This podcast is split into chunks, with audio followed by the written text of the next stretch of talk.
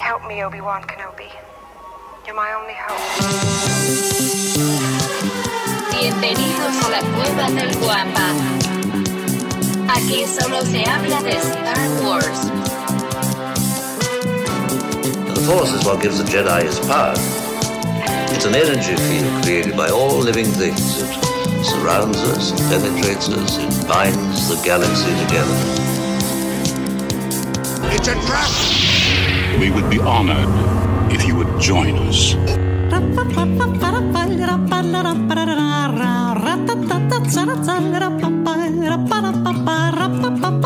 ¿Qué tal, mis queridos Wampas? Bienvenidos al episodio 221 del podcast Hablando de Star Wars, traído para ustedes por la cueva del Wampa.com, el santuario para todos los coleccionistas y fanáticos de Star Wars. Si nos estás escuchando en la versión audio, recuerda que nos reunimos en vivo y en directo todos los sábados en punto de las 6:15 de la mañana, hora Ciudad de México, 9:15 Buenos Aires y 2:15 de la tarde, horario Madrid.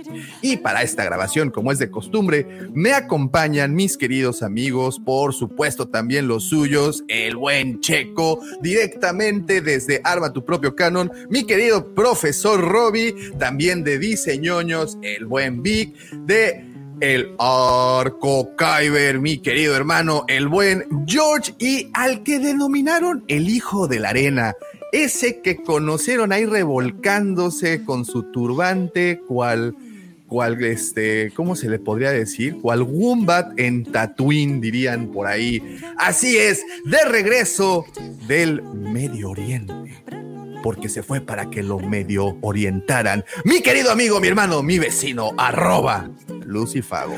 Buenos días tengan todos ustedes, señores. Qué placer estar de regreso a este programa que es una verdadera chulada. Muchas gracias por la paciencia y muchas gracias a mis queridos compañeros por haber hecho una destacadísima labor en esas efemérides que no puedo decir que lo hicieron bien, salvo el profe, pero no puedo decir que lo hicieron, pero, pero el esfuerzo es lo que se agradece. Ahora sí que como cuando, cuando, cuando perdías de niño una competencia y tus papás te decían, lo importante es el esfuerzo, no ganar. Bueno, pues básicamente eso es, muchachos. Muchas gracias por el esfuerzo que echaron. Señores, muchas gracias por estar con nosotros. Bienvenidos. Vamos a tener un programa maravilloso, eh, cómico, mágico, musical. Eh, estuve por ahí en, en, lo más cercano a Tatooine que alguien podría estar y estuve cerca de un camello davomático y sí, sí traen un, un buen equipamiento como tú me pediste que revisara, no sé para qué. Y, y, y me ¿Le, dio, che, me ¿le dio, checaste los dátiles? Che, chequé los dátiles y el aceite y todo, ¿no? Entonces sí, sí, sí. Bueno, de hecho no era un camello, es, era un dromedario, que sí hay una pequeña diferencia entre uno y otro. Pero bueno, muchísimas gracias, estamos aquí de regreso y pues vamos a, a darle que es mole de olla, ¿no? Excelente, así es. Y bueno, también quiero aprovechar para agradecerles a todos los que ya hacen el favor de seguirnos a través de nuestras distintas redes sociales. Recuerden, nos encuentran como la cueva del Guampa. Guampa se escribe con G de Guerra de las Galaxias y estamos en todas subiendo contenido especial, contenido entretenido exclusivamente para que te diviertas. También los invito a unirse a cualquiera de nuestros dos grupos para continuar con esta y otras conversaciones. Uno de ellos es Legión Guampa, ese es nuestro grupo de WhatsApp, un grupo en donde las 24 horas del día todos los días del año se comparte información muy interesante. Recuerda si te gusta la fantasía, el horror o la ciencia ficción, ese es el grupo en donde debes de estar porque vaya que se debaten cosas. Si que estás buscando un guionista, ahí lo encuentras. Que si estás buscando un cineasta, ahí lo encuentras. Que si estás buscando un sociólogo experto en todo y bueno para nada, ahí también lo encuentras. Así es que Legión Guampa es el grupo en donde deben de estar y si quieres unirte, mándanos un mensaje privado a cualquiera de nuestras redes y con todo gusto te compartimos el enlace que te llevará hasta ahí, a Legión Wampa, el grupo de WhatsApp, para que estés entretenidísimo todo el día en tu teléfono, leyendo todas las cosas que escriben. Ahí es en donde mi querido amigo, el buen George, aquí por acá, es el martillo ejecutor. Ahí los va a estar cuidando. Bueno, pero si lo tuyo es Facebook, también tenemos un grupo que se llama Nación Guampa. Es un grupo dedicado más al coleccionismo porque recuerda que el mero, mero tuétano de este canal es justamente eso, el coleccionismo de figuras de acción dedicadas a Star Wars. Y bueno, en ese grupo todos los participantes suben fotografías de sus colecciones, de sus nuevas adquisiciones, así como eh, preguntan cualquier duda, bueno, cualquier cosa referente al coleccionismo y obviamente a la saga, a la saga más bonita de todas las sagas. También ahí se vale preguntar. Nación Wampa, así nos encuentras en Facebook. Lo único que tienes que hacer es responder un par de preguntitas que únicamente están diseñadas para ver si no eres un bot o un hater o las dos al mismo tiempo, porque ya sé que ya hay bots que también este, pues te odian aparentemente. Entonces, pues bueno, y este, y pues ya están inside. Lucifagor, te fuiste a Tatooine, nada más le haces así, te cae arena de todas partes. y pregunta, yo, yo sí, honestamente tengo una gran duda. ¿La, arena es tan molesta como decía Anakin? No, bueno, es que el problema creo yo no es la arena. Pero, pero que déjame te platico, perdón, ¿por qué? Porque tú vas aquí a la playa y, tienes que andarle haciendo así luego al, traje de baño para que se te salga la arena de entre la, de ahí. Sí, y más cuando tienes paquete grande, pues todo es como muy. Sí, no, manches, es como desempolvar la luna, mano. Exacto, exacto. tienes que hacerlo así, pa, pa, pa, así como, como en Mad Max cuando le están pegando al, tanque de gasolina, así, pa, pa, pa, se salga todo. Fíjate que eh, eh, no es tan, el problema no es la arena, güey, el problema es el viento, porque como ah, llega una hora en la que el viento se pone cañoncísimo, pues es una tolvanera así de locura y efectivamente terminas empanizado y efectivamente se mete en todas tus coyunturas y en todos tus orificios eh, y eso llega a ser un molesto, pero vale la pena por una vez al menos en tu vida que se te meta un arenazo ahí en, en ese hoyo que en la oreja o algo así, para que vivas la experiencia, creo yo. Sí, sí, sí, lo, lo, lo, lo sé, lo entiendo y, y, lo envidio, aunque no lo creas, porque, porque pues es muy cerca de donde aparte hicieron la, película hace pues relativamente, relativamente cerca a, Túnez. Nosotros fuimos a, Marruecos, en Marrakech, y tuvimos que manejar. Digo, yo no manejé, tuve ahí un chofer que me ayudó, porque aparte las carreteras, pues se, parecen a, la aquí a la Colosio antes de que la arreglaran daumático, más o menos. y fueron nueve horas de carretera, güey. Que debo decir, ok, lo voy a aceptar, que yo no estaba consciente antes de tomar la carretera que eran nueve horas. Me dijeron, son hartas horas. Y en mi mente aventurera dije, bueno, pues cuántas pueden ser, ¿no? Y eran nueve horas, estuvo pesado. Eh, el tema es que no hay, no hay aeropuertos, de donde yo fui, no hay muchos aeropuertos cerca, y entonces pues tenías que manejar sí o sí. Y llegamos a, a este, casi a la frontera con Túnez, y, pues básicamente estás en el desierto y está chido que te meten como en eh, cross country o así como en off-road, en las dunas, vas ahí en un, en un 4x4 y o sea, está, está, la experiencia está buena una vez en tu vida. Para más, eh, no sé, ¿no? Oye, ¿y, ¿y a qué tal sabe la de camello? O sea, la carne, güey. ¿La leche? Porque ves, no, la carne, la carne, güey. Ah, yo sé, la que te, querías probar leche de camello, daumático. Este, Aquí sobre todo, pues, yo no va, va, a sonar muy extraño, pero, pero sí. Ya me humillaron por mi ignorancia, ¿no? Entonces me dijeron, no, estos no son camellos, estos son dromedarios. Entonces, la diferencia son las jorobas, los camellos tienen dos, los dromedarios tienen una. Y entonces, eh, sí, se los comen y todo, ¿eh? Sí, sí, sí. Vi muchas sí la de camello, ya sabes. No, no. Me dijeron, es que me dijeron que, que la gente de allá sí, sí la consume, pero que es súper potente, o sea, te, te, destroza el estómago si no Ah, yo pensé que te dejaba bien Paraguay el asunto. Pues sí, me dijeron que, de hecho, sí me dijeron que tiene ciertos este, atributos. Dime, tocallito. No, les iba a dar un dato curioso, que Australia es el país donde más... Te escuchas muy bajito, Vic. Te escuchas muy bajito. en el mundo. Es un dato curioso. Te, escuchas muy bajito. Ah, muy, muy bajito. Que en Australia es el país donde más camellos hay en el mundo. Australia, ¿Y te has probado la de camello, Tocayo? Yo he probado, yo sé probar o la de árabe. camello ah, sabe a, la joroba. Ah. Estaba jorobón. pero, o sea, ¿has probado la carne de camello? Sí, he probado la carne de camello y de emu y de cocodrilo y de. Aquí venden mucho, mucho de todo este tipo de cosas. Y este. Y sí, no, sabe muy fuerte, sabe mucho como a, como a hierro, como a... Es un sabor bien, bien, bien macizo. Pero hay muchísimos camellos en Australia. Los empezaron a traer y luego se empezaron a reproducir por todo el desierto australiano, que se tienen que acordar que el 96% de Australia es desierto. Está atascado de camellos por todos lados. Oh, wow. Mira, pues hubiera ido hasta Australia y mejor Pues, montaba. oye, bueno, tocayo, es que mira, yo quería más montar aquí. un dromedario, no un camello. Otro Oye. dato curioso. Fui a una feria ahora hace poco aquí, en, aquí donde estoy en Adelaide y conocí a otro mexicano, también tocayo, y también le gustaba Star Wars. Dije, no manches, en Australia. What are the odds? Eso, eso es, es algo fuera de la, de la norma. Oye, Lucifagor, ¿y a qué huelen las jorobas de dromedario? Fíjate que el, no olía específicamente la joroba, olía a todo el, a todo el conjunto, digamos, del, de- la bestia ser, de del animalito. Y sí, no es un olor sabroso. Pero, ¿sabes qué pasa? Yo creo que está como tan seco todo ahí, porque haz de cuenta que, por ejemplo, agarras la arena y es como, ¿alguna vez has agarrado eh, un puñito de sal o de azúcar? ¿Eh? ¿Qué pasó? ¿Alguna vez has- No, es, es Un suavecito, puñito George. de azúcar, tocayo, falta No de como tú y. Pepe, George. Es suavecito. Agarras un puñito suavecito así y se filtra entre tus manos, así. Como la de Pep. este, como la Ah, malditos. y, y- empieza, pero mira, dale tantito. pero no huele tanto, pues creo yo, porque, porque está como seco el, el ambiente, quiero pensar. Pero no, no, la verdad no sentí como malos olores. Hacía mucho viento. Entonces haz de cuenta que el aire, pues, de repente no podías ni abrir los ojos de que tenías la, la- toda la arena encima. Y sí, literal, saqué como medio kilo de arena cuando me quité el zapato, así como de caricatura, güey. Me quité el zapato y le hice. Sale, entonces está.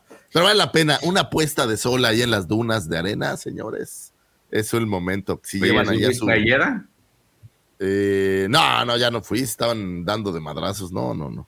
Este, me dio, me dio un poco de miedo. De hecho, cambié ir a, eh, a Marruecos para no ir allá. Y sí está lindo. Vayan, vayan un día. Se los recomiendo. Se van a divertir. Lleven juegos de Pero- mesa o algo pero porque una el sola vez. es largo. Sí, sí, sí está. El trayecto está pesado. Oye, mira, sí, pregunta Joao Puente que si huele a Tan Town. Pues no, eh, no, ni siquiera me pareció como que en los lugares que estuve allá oliera ni no, no me lo pareció. Es como muy seco, güey, entonces yo no creo que los olores como que las bacterias que generan los malos olores proliferen de la misma manera. Digo, soy Oye. un ignorante, lo digo abiertamente, pero no creo, ¿no?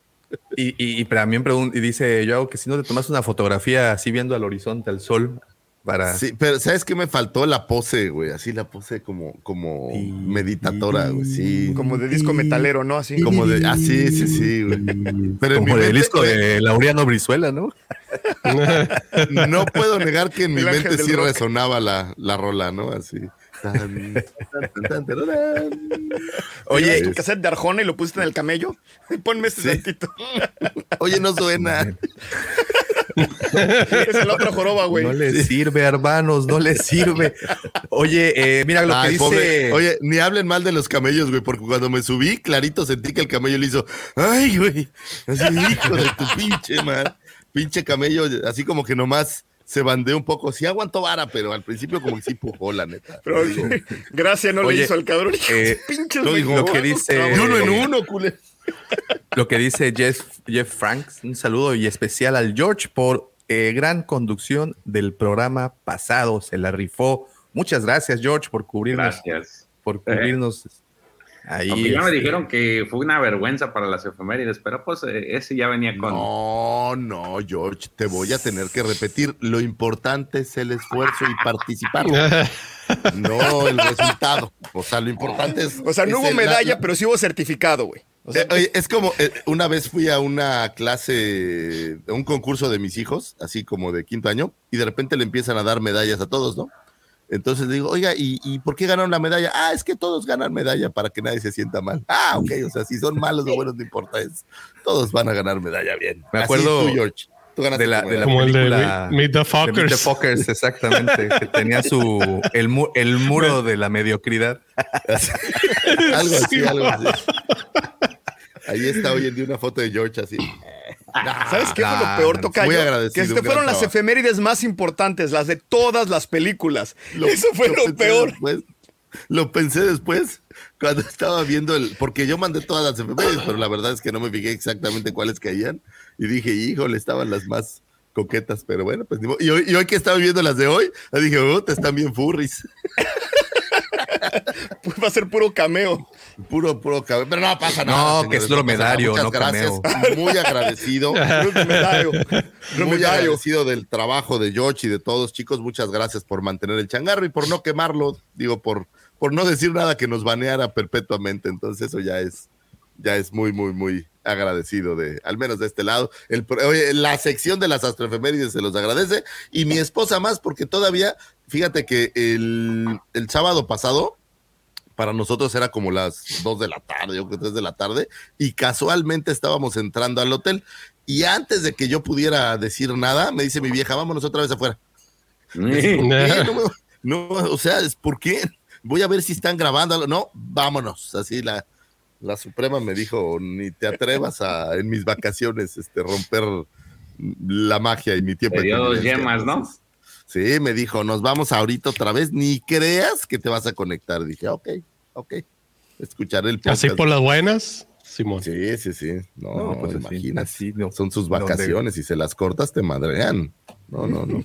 Sí, No, no, es no. correcto. Pues bueno, después de haber escuchado todo esto, ahora sí está de vuelta esa sección que pues estuvo fuera un tiempo y que pues tuvimos. Oye, pero Eh, algo, algo, algo que quiero comentar rápido antes, perdón, perdóname, Davomático, perdóname. ¿Sabes qué me dejó muy sorprendido de todos los lugares a los que fui?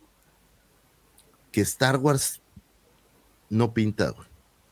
Esto lo digo con un poco de tristeza, pero a la vez con esta idea de que hay como un área de oportunidad grande para Disney, para Star Wars, porque en serio, por ejemplo, en Marruecos, güey, normalmente a todos los lugares donde vas hay alguna referencia algo, siempre hay.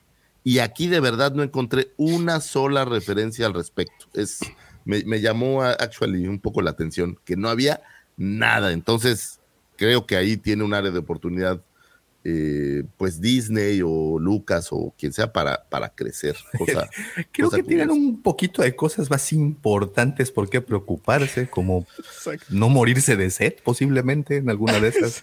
No, güey, pero no es tan, no creas, o sea, digo, no, no es un país de primer mundo, pero la neta no es tan, o sea, tienen un turismo muy serio y es, o sea, es, es un país bien. Digo, no, no, y nada- no y más- gacho, ¿no? Pero, pero Queda- no es tan malo. Queda el dato que es tu primera vez en África, ¿no? Mi primera vez en África, mi primera vez tocando arenas del desierto. Y la Eh, última sí. pregunta sería, ¿bailaste la de Shakira de Because it's Africa? Mm, pero solo se la bailé a mi Eh, eh, vieja, con guaca, respeto guaca, dramático eh. no te lo puedo enseñar, pero sí. Gra- Le bailé- gracias le por bailé- poner esa imagen. Le bailé el guacahuaca a mi mujer y me dijo, güey, ya duérmete, por favor, ya, ya. No vuelves a tomar de ese té. Exacto, ¿no? Así no vuelvas a tomar eso que te dieron, porque neta, está, está, estás mal. Ya duérmete, por favor, ya.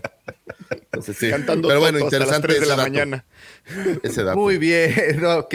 Ahora sí, permítanme dejarlos con esa sección recién desempacada, porque sí, estuvo ausente pero, y se le extrañó muchísimo, pero ya está aquí, ya está de vuelta esa bonita sección, la cual nos da la información suficiente para romper el hielo en cualquier situación social incómoda como la que solemos vivir. Los dejo con el señor arroba Lucifagor. Y sí, ya lo sabes, sus astroefemérides. Muchísimas gracias, joven Davomático. Regresamos a estos micrófonos a hablar de cosas lindas que sucedieron en algún momento en un cierre de mayo y principio de junio. Se nos fue medio año ya, señores. Entonces el conteo anual se está acabando. Y oye, en enero uno decía, ay, un año más, está empezando. Pues el año se está yendo como agua. Entonces hay.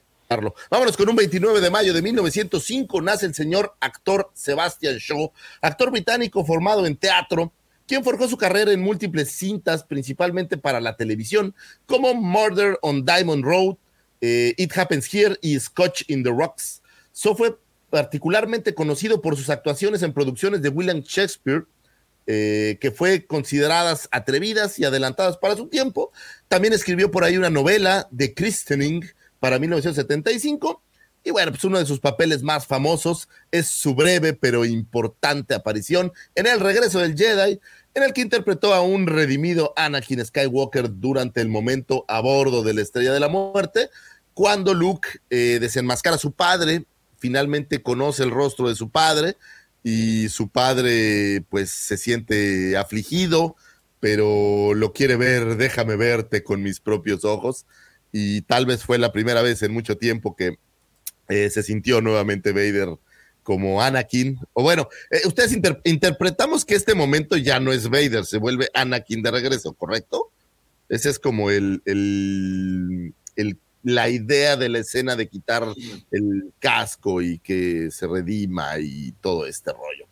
Eh, debido al secreto extremo exigido por el creador George Lucas, Shaw no conocía detalles de su papel hasta que se le garantizó que interpretaría el papel y se le prohibió discutirlo con nadie, incluso con su familia y amigos, hasta después del estreno de la cinta. Sebastian Shaw murió de causas naturales en 1994 a los 89 años y 10 años más tarde de que falleciera su imagen eh, como un fantasma de la fuerza durante la escena final del retorno o del regreso del Jedi fuera reemplazada por la imagen del actor Hayden Christensen eh, para el relanzamiento del DVD de la película en 2004. Es decir, eh, una vez ya fallecido, qué bueno, ya nos enteró de que lo removieron para poner a un joven Anakin, que yo sé que hay 150 millones de teorías que justifican por qué podría verse joven en vez de ser su versión eh, anciana. Sin embargo, a mí me parece que ese es uno de estos flops de Lucas que la verdad ahí creo que sí, sí la regaron un poco. En lo personal, a mí no me, no me pareció una gran idea y supongo que al espíritu de Sebastian Shaw, pues ha de estar regresando a jalarle las patas a Lucas por haberlo removido de esa escena. Ahora, cosa curiosa, lo remueves de esa escena, pero pues no puedes removerlo de la escena del casco porque pues es un, está más viejo. No le des ideas, ¿eh? Entonces, no, al rato es lo que, lo que quería decir. Al rato van a agarrar y van a eh, recaracterizar digitalmente a, a este Hayden para que se vea un poco más viejo y van a meterlo, son capaces. O sea, con eso de que necesitamos producciones en Star Wars, pues quién sabe. Entonces, descansa en paz el señor Sebastian Shaw. Jamás he visto algo que no fuera estas pequeñas escenas de Star Wars. No sé si usted, profesor, ha tenido oportunidad de ver algo de él fuera de, de Star Wars. Eh, no, alguna película, un papel así, una aparición y de repente, que por curiosidad, ¿no? A ver qué había hecho, pero no, no, no, no, no es muy, muy fácil de ver algo que hizo él.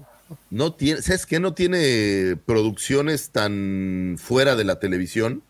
La mayoría de lo que, bueno, prácticamente todo lo que encontré fue televisión o producciones viejas y no pude encontrar nada. Seguramente en YouTube eh, habrá algunas escenas o habrá eh, algún, ya sabes, ¿no? Que hacen como estos memoriales o estos, eh, pues, no sé, ¿no? Estos videos para conmemorarlo. Sin embargo, yo no pude encontrar nada, obviamente menos en teatro, pues cuando hacía teatro no había, no se grababa No, se grababa eso, no, no había eso, entonces eh, pues quedará por ahí perdido. Sin embargo, bueno, pues a mí sí era un Anakin que me gustaba. Y fíjate que pasaba algo bien curioso cuando yo era pequeñito, yo confundía a Anakin con Dengar. Yo pensaba que Dengar era una versión de Anakin, eh, porque no había visto la película, pero tenía la figura. Y ya después que vi la figura, ya dije, ah, no, estos son dos güeyes diferentes. Fue una cosa curiosa e interesante. Pues descanse en paz y feliz cumpleaños a la vez al señor Sebastián Shaw. Nuestro, oye, ahora sí que voy a hacer como los, los fans tóxicos. Ese es nuestro Anakin, fíjate, no lo otro que cambiaron ahí. Anyway. Sigamos con un 31 de mayo de 1935 se funda la 20th Century Studios, eh, aquel estudio cinematográfico que le diera vida a nuestra querida saga, un 31 de mayo de 1935. en- se funda el estudio, popularmente conocido como la Fox, casa productora encargada del desarrollo de la saga de Star Wars. Lucas había sido rechazado por United Artists y por Universal antes de que eh, la Fox le diera la oportunidad, utilizando nada más que algunos diseños de Ralph McQuire, su ingenio y pasión por hablar de su proyecto, George Lucas convenció a Alan Ladd Jr., vicepresidente en aquel momento de asuntos creativos de la Fox, y él a su vez eh, convenció a Gordon Stulberg, presidente de la Fox de aquel momento, de financiar lo que sería una gran obra, siendo ellos sus únicos aliados en el momento eh, pues más crítico, ¿no? Donde el, proyecto empezó a haber problemas presupuestales, empezó a haber problemas de guion, a los ejecutivos de la cadena el guion pues no les encantaba, el guion cambiaba todo el tiempo, había muchísimas modificaciones, había retrasos, muchísimos retrasos, eh, pues por los temas que hemos comentado, ¿no? Empezando hoy, el primer día de filmación, allí en el desierto hubo una tormenta así como loca, muchos retrasos, muchos problemas. Sabemos, hemos visto ya en todos los documentales y en todos lados las complicaciones que hubo para la parte técnica y demás. Entonces, obviamente esto tenía muy nervioso al, al estudio y pues en muchas ocasiones pensaron en, detener la, filmación. Sin embargo, Alan Ladd Jr. pues fue uno de estos grandes, eh, pues voy a decir, mecenas de alguna manera y que ayudaron a que se terminara la cinta, ¿no? Eh, contra todo viento y marea terminaron la cinta y eventualmente se convertiría en una gran saga que hoy conocemos. William Fox fue un empresario neoyorquino que incursionó en el cine en 1904 al adquirir un tercio del Brooklyn Nickelodeon que era uno de los primeros espacios, voy a poner entre comillas, teatros de aquel tiempo, dedicados a proyectar películas al público, cobraban cinco centavos por entrar a ver eh, una, una cinta en aquel momento. Su éxito creció de una forma inesperada, expandiéndose a más teatros y posteriormente agregando a su portafolio de negocios la distribución y posteriormente la producción de cintas. En 1915 se muda a California creando la Fox Film Corporation, en mayo de 1935 se fusionó con la 20th Century Pictures, dando vida a lo que se conocería como la 20th Century Fox. En 2020 Disney la empresa por 71 billones de dólares, cambiando el nombre a la 20th Century Studio, que es como hoy se conoce. Algunas de las producciones más emblemáticas son, eh, empezando desde aquellos tiempos, Mi Bella Dama, eh, The Sound of Music, Patton, La Aventura del Poseidón, La Profecía Alien, eh, los Nerds, Titanic, Cleopatra, Avatar, El Día de la Independencia, Deadpool, Kung Fu Panda, Revenant, La Era del Hielo, X-Men, El Planeta de los Simios, Los Simpson, Mi Pobre Angelito, Narnia, Kingsman, Duro de Matar, Yo Robot, El Día que la Tierra se detuvo y por supuesto nuestra queridísima saga de Star Wars. ¿Qué sería de Star Wars sin este sin este, esta empresa o sin, sin que esta empresa hubiera aportado esos 11 milloncitos, que hoy en día, si lo trasladas al cine de hoy en día, dices, con 11 millones no haces nada, ¿no? Uy, no, con 11 millones no le pagas ni a un actor.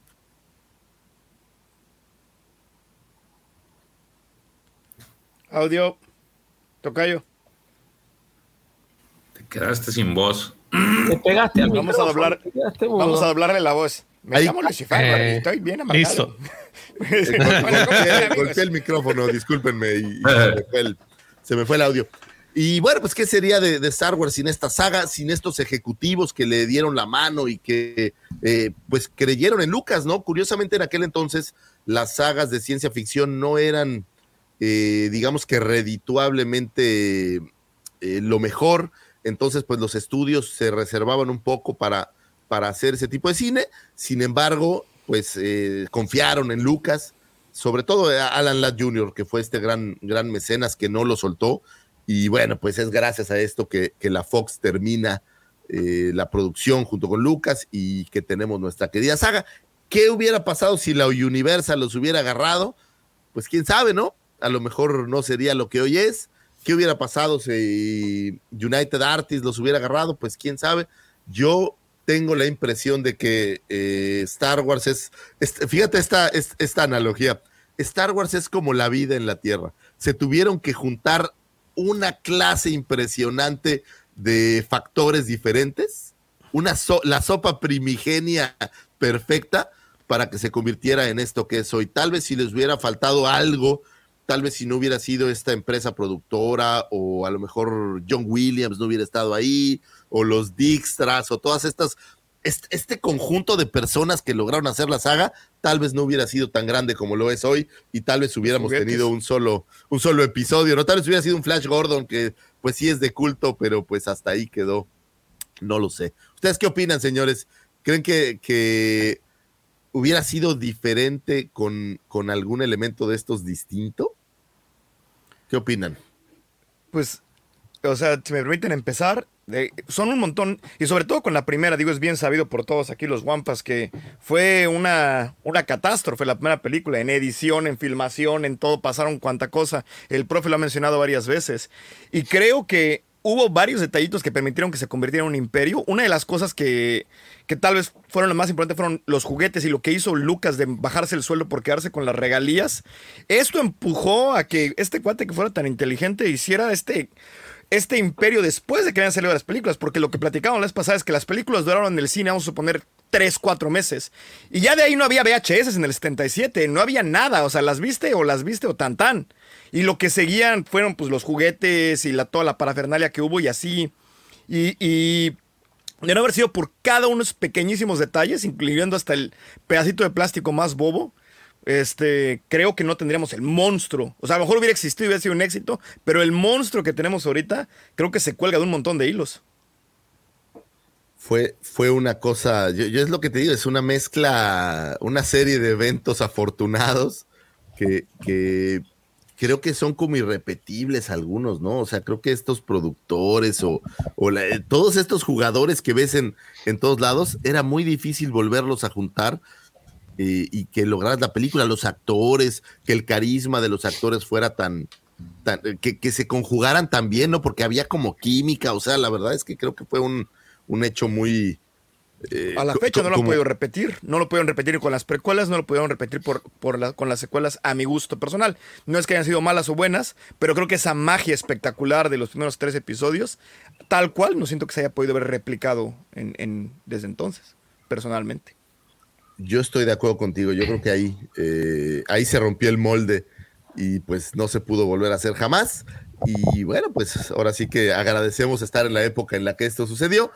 Sin embargo, bueno, pues eh, los intentos se siguen haciendo, ¿no? Por ahí traigo una efeméride que, que habla un poco de, de estos intentos y estas cosas. Adelante, chico.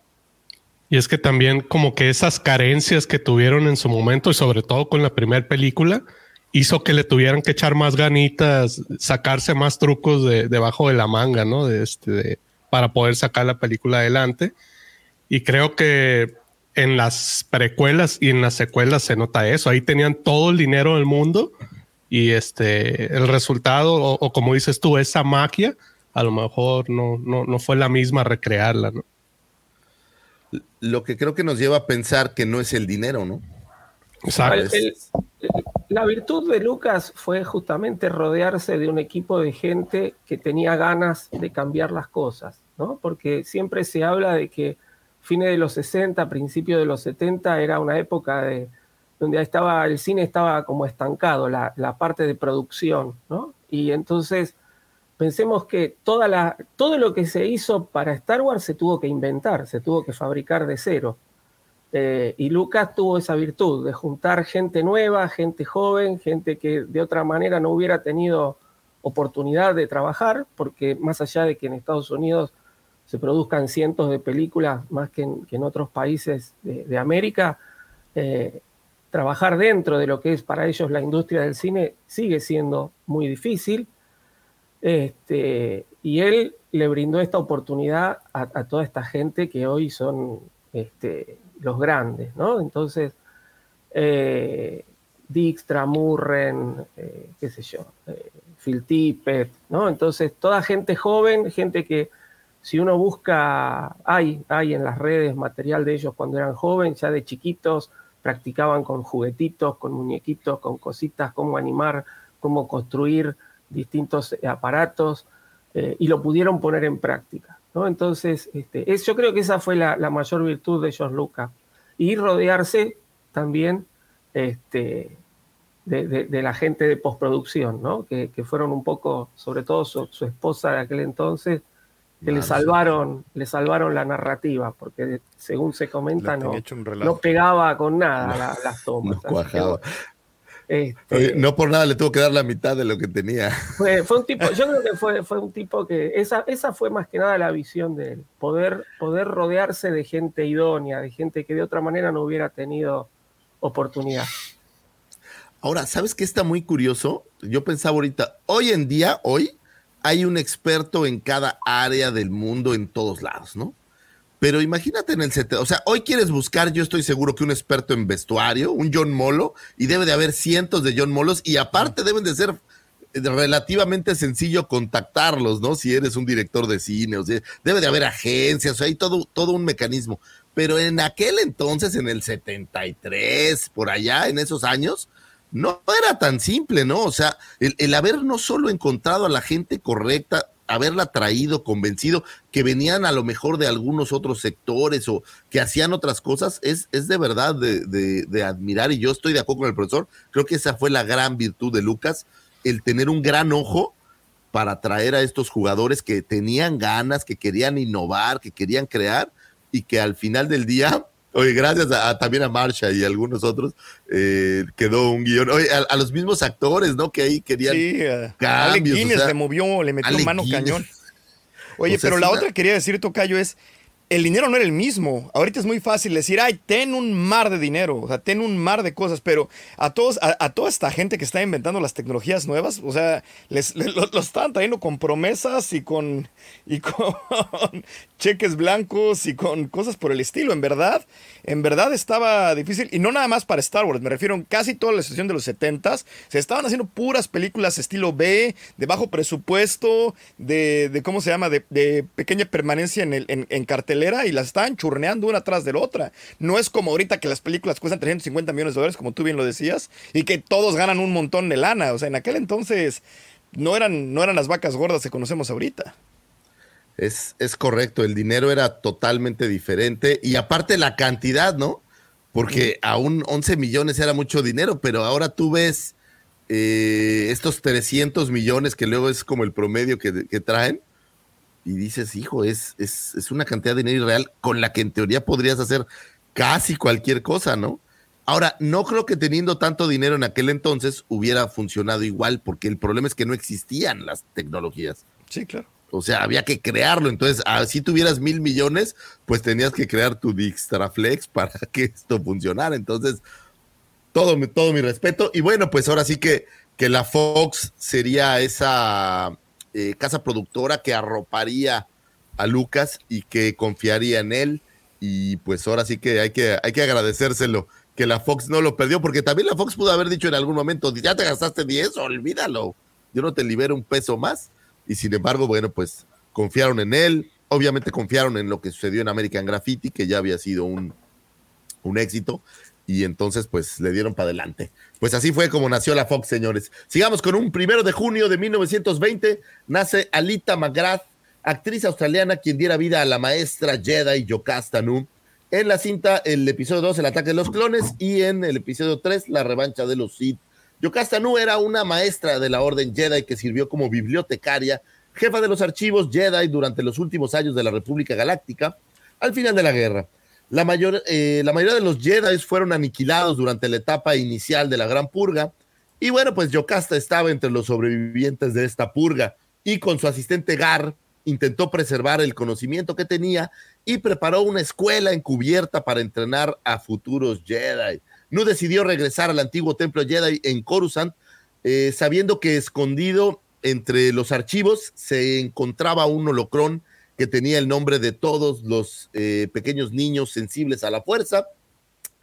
Eh, pero pues obviamente esto no funcionó. Nu logró colarse hasta el templo y recuperar dicho holocrón, pero obviamente Darth Sidious envió a sus agentes Vader y el Gran Inquisidor para cazarla, sabiendo que no podría escapar de ahí. Nu intentó suicidarse, pero fuera frustrada por Vader y al final aniquilada por, por Vader, es decir, Vader le diera cuello a eh, Yocasta, terminando así con esta idea de la bibliotecaria.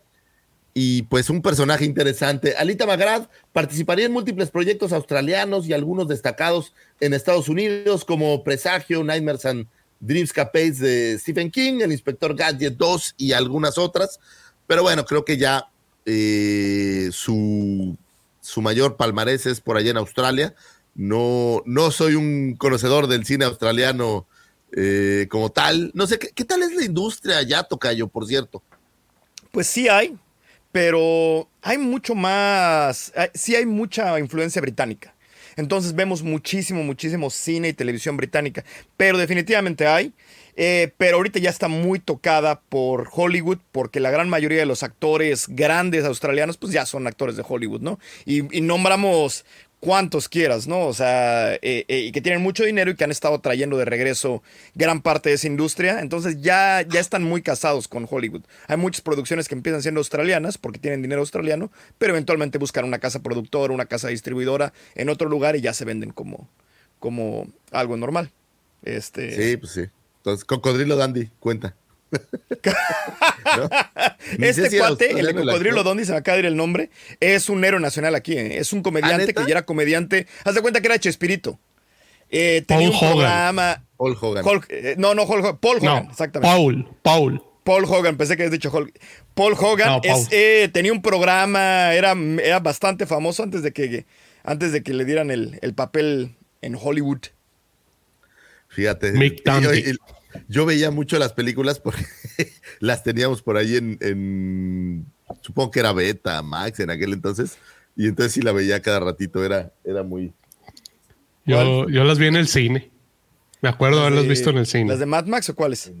No, no, las de las de Cocodrilo Dundee. Ah, por lo menos la Dundee, claro. La, la, primera, por lo menos sí la vi en el cine. La segunda no recuerdo. Yo, fíjate, eran buenas, no me acuerdo. Me acuerdo de pedacitos, pero. y de más o menos de qué se trata, pero así que digas. ¿Cómo me acuerdo de todo? Fíjate, me pasa, tengo un mal de película ochentera que no me acuerdo qué película es. Todas se me hace que se ven como medianamente iguales. Igual le pasa a George, lo más que el sí no la vio. unas con a, mí, por, ejemplo, me, me, pasa eso, por ejemplo, con las películas de John Candy de repente se me revuelven las Igualito, de, todos los ochentas, ¿no? Sí.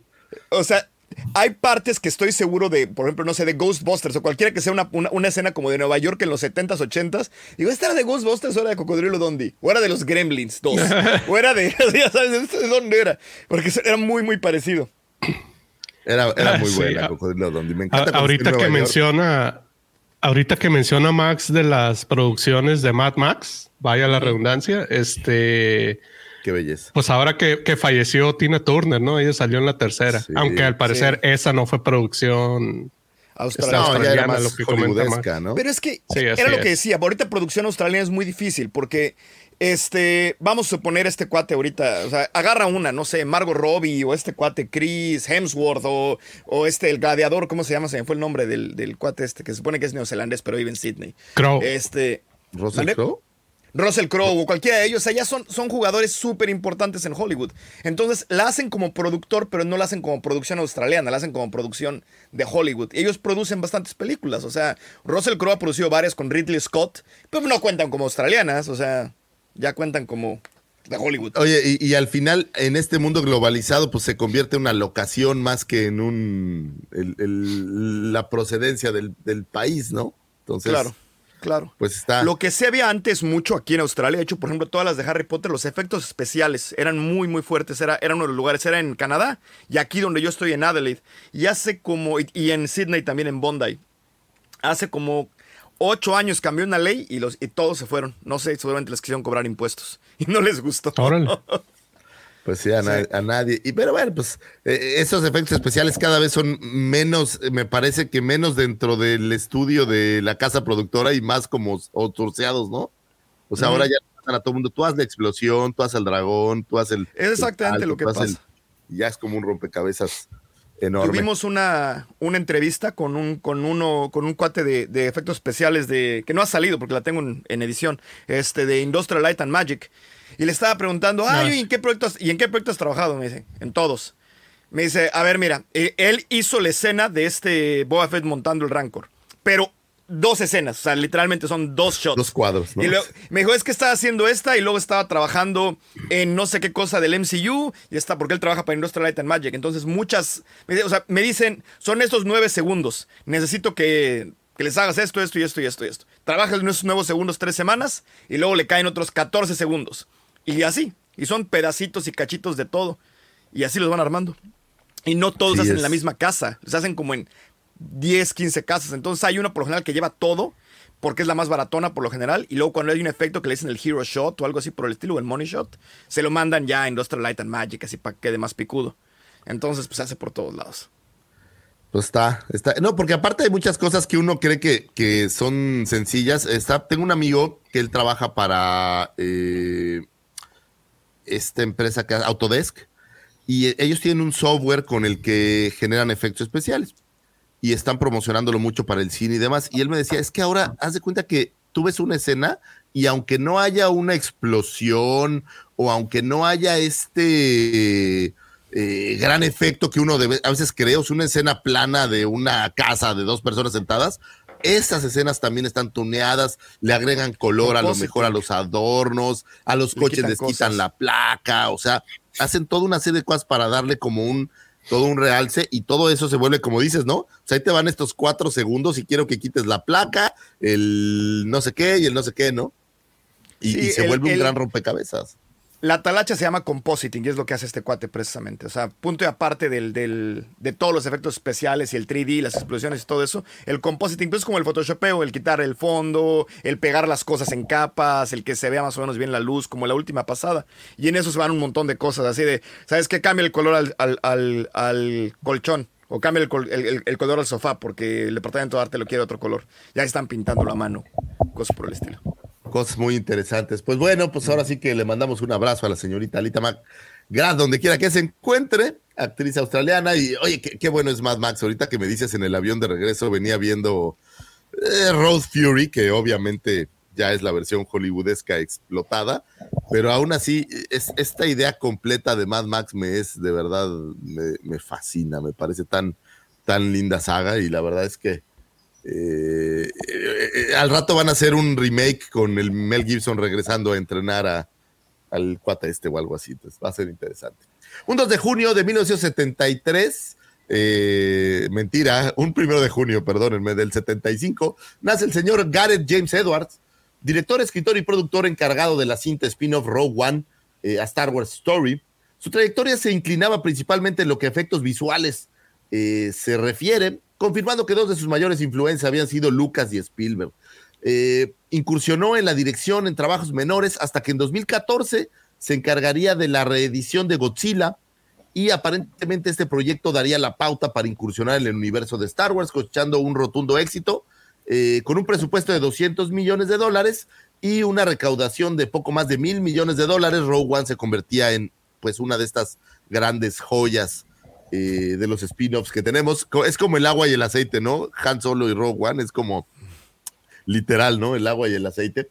Eh, por ahí haría algún par de cameos en, la- en las cintas. Aparece como un trooper de la resistencia en el episodio 8 y como un soldado rebelde para eh, One. La realidad es que Gareth eh, James Edwards no tiene un gran palmarés de cine, ni siquiera en efectos visuales. Yo pensé que en efectos visuales tendrías una lista muy larga, pero la realidad es que no es un gran, gran palmarés. Sin embargo, lo que sucedió con, eh, con Godzilla, quiero suponer que es esa gran producción que aparentemente lo catapultaría, eh, pues, pues cambió la idea. Pero curiosamente termina Rogue One y tampoco, salvo esta cinta que se está eh, promocionando hoy en día, esta que se llama The Creator y que parece que trae todo el ADN Star Warsiano que podemos eh, tener. Resistance, ¿no?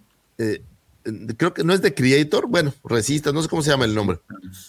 Pero salvo esta cinta, no veo que, que haya un palmarés así tan grande. Es más, no entiendo ni siquiera cómo es que se lo dieron a él el hacer eh, One. Digo, pensando en que buscarías a un director, pues supongo que un poco más consumado, experimentado. Sin embargo, tal vez fue esta, pues voy a decir, eh, esto, este bagaje corto, digamos, creo yo que, que logró que Rogue One se volviera también una de estas grandes cintas dentro de la saga de Star Wars.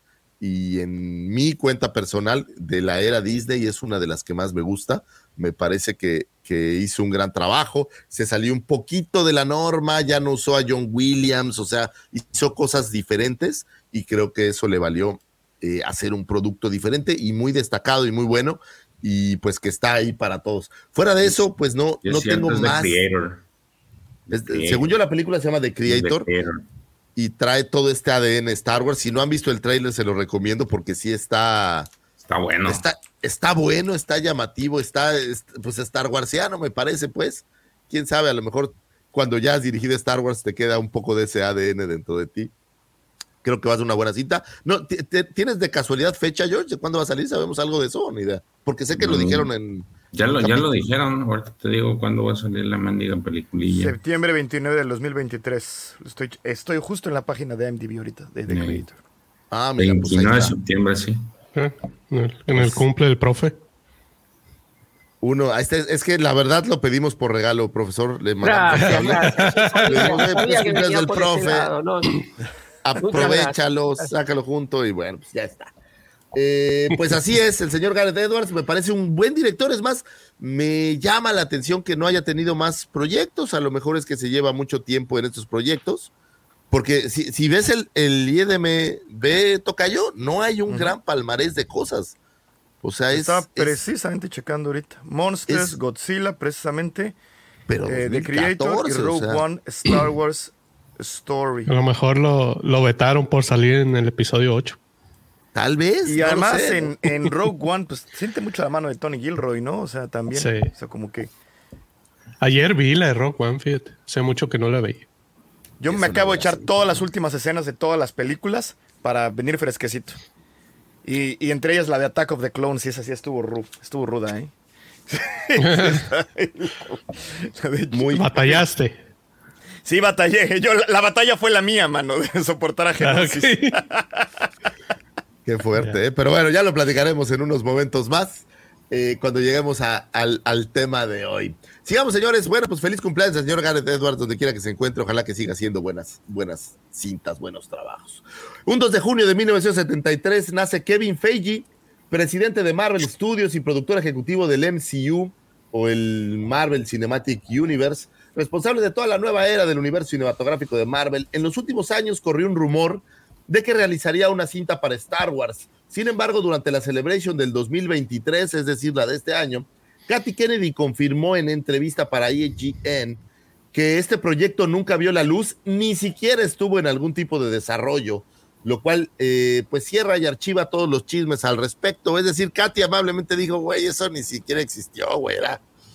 Algunos fans estaban como con esa idea, pero la realidad es que nunca hubo nada al respecto. Eh, esto no es ninguna novedad con tantos cambios y chismes en el aire, como los proyectos cancelados de David Bienoff y D.B. Weiss, el proyecto de Ryan Johnson, que se dice que estaba muy ocupado para realizarlo y que de repente dicen que ya viene de regreso, eh, el proyecto de Taika Waititi, virtualmente desaparecido, el incierto destino de Rogue Squadron, que tras la salida de Patty Jenkins, pues también parece que ya está más allá que para acá. Eh, pues parece que es ya una costumbre en, este mundo de, de, Star Wars que hagamos este tipo de cosas y que haya más chismes que, que, realidad, al menos esto en los últimos años.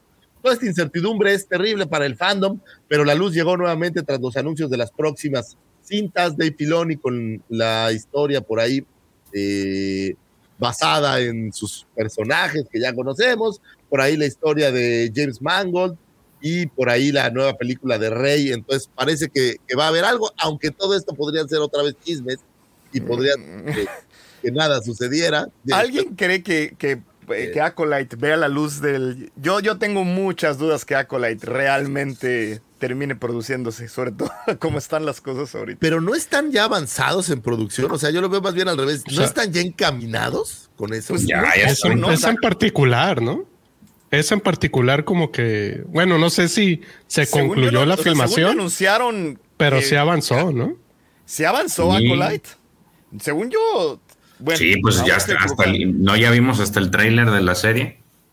De Acolyte. Sí, ah, hubo un teasercito. Ya, ya, lo pasamos aquí, pasamos tipo ahí. Les, Ahora, les oh, pero fue un, sí, pero fue una cosita de nada y también la entrevista con la con la chava esta y así, pero pero así que digas, o sea, ya hay algo, ya llevan dos años filmando, ya. ¿Quién sabe? También vimos a Patty Jenkins montada en su uniforme y decir que ya venía todo y al final no se dio nada. Entonces yo ya también me guardo las reservas, aunque en el caso de Acolyte específicamente, según yo entiendo que ya está, o sea, ya está produciéndose, no es algo que digas, pues ya no lo hagas, ¿no? Sino ya están en ese... Y fíjate camino. que de ese no han dicho si se detuvo la, la producción, porque la de la única es de Ahsoka, ni siquiera de Skeleton Cruz eh, no he escuchado o he leído que se haya detenido. O sea, la única que se detuvo fue la de la de Andor. O no sea, la, la, retrasaron Andor? Uy, qué triste. Lo que pasa es de que empezaron a aventarle mucho a este, ¿cómo se llama este director? Se me olvidó. Lo acabamos de mencionar, chingada madre. Este, A Ryan eh. Gareth Edwards.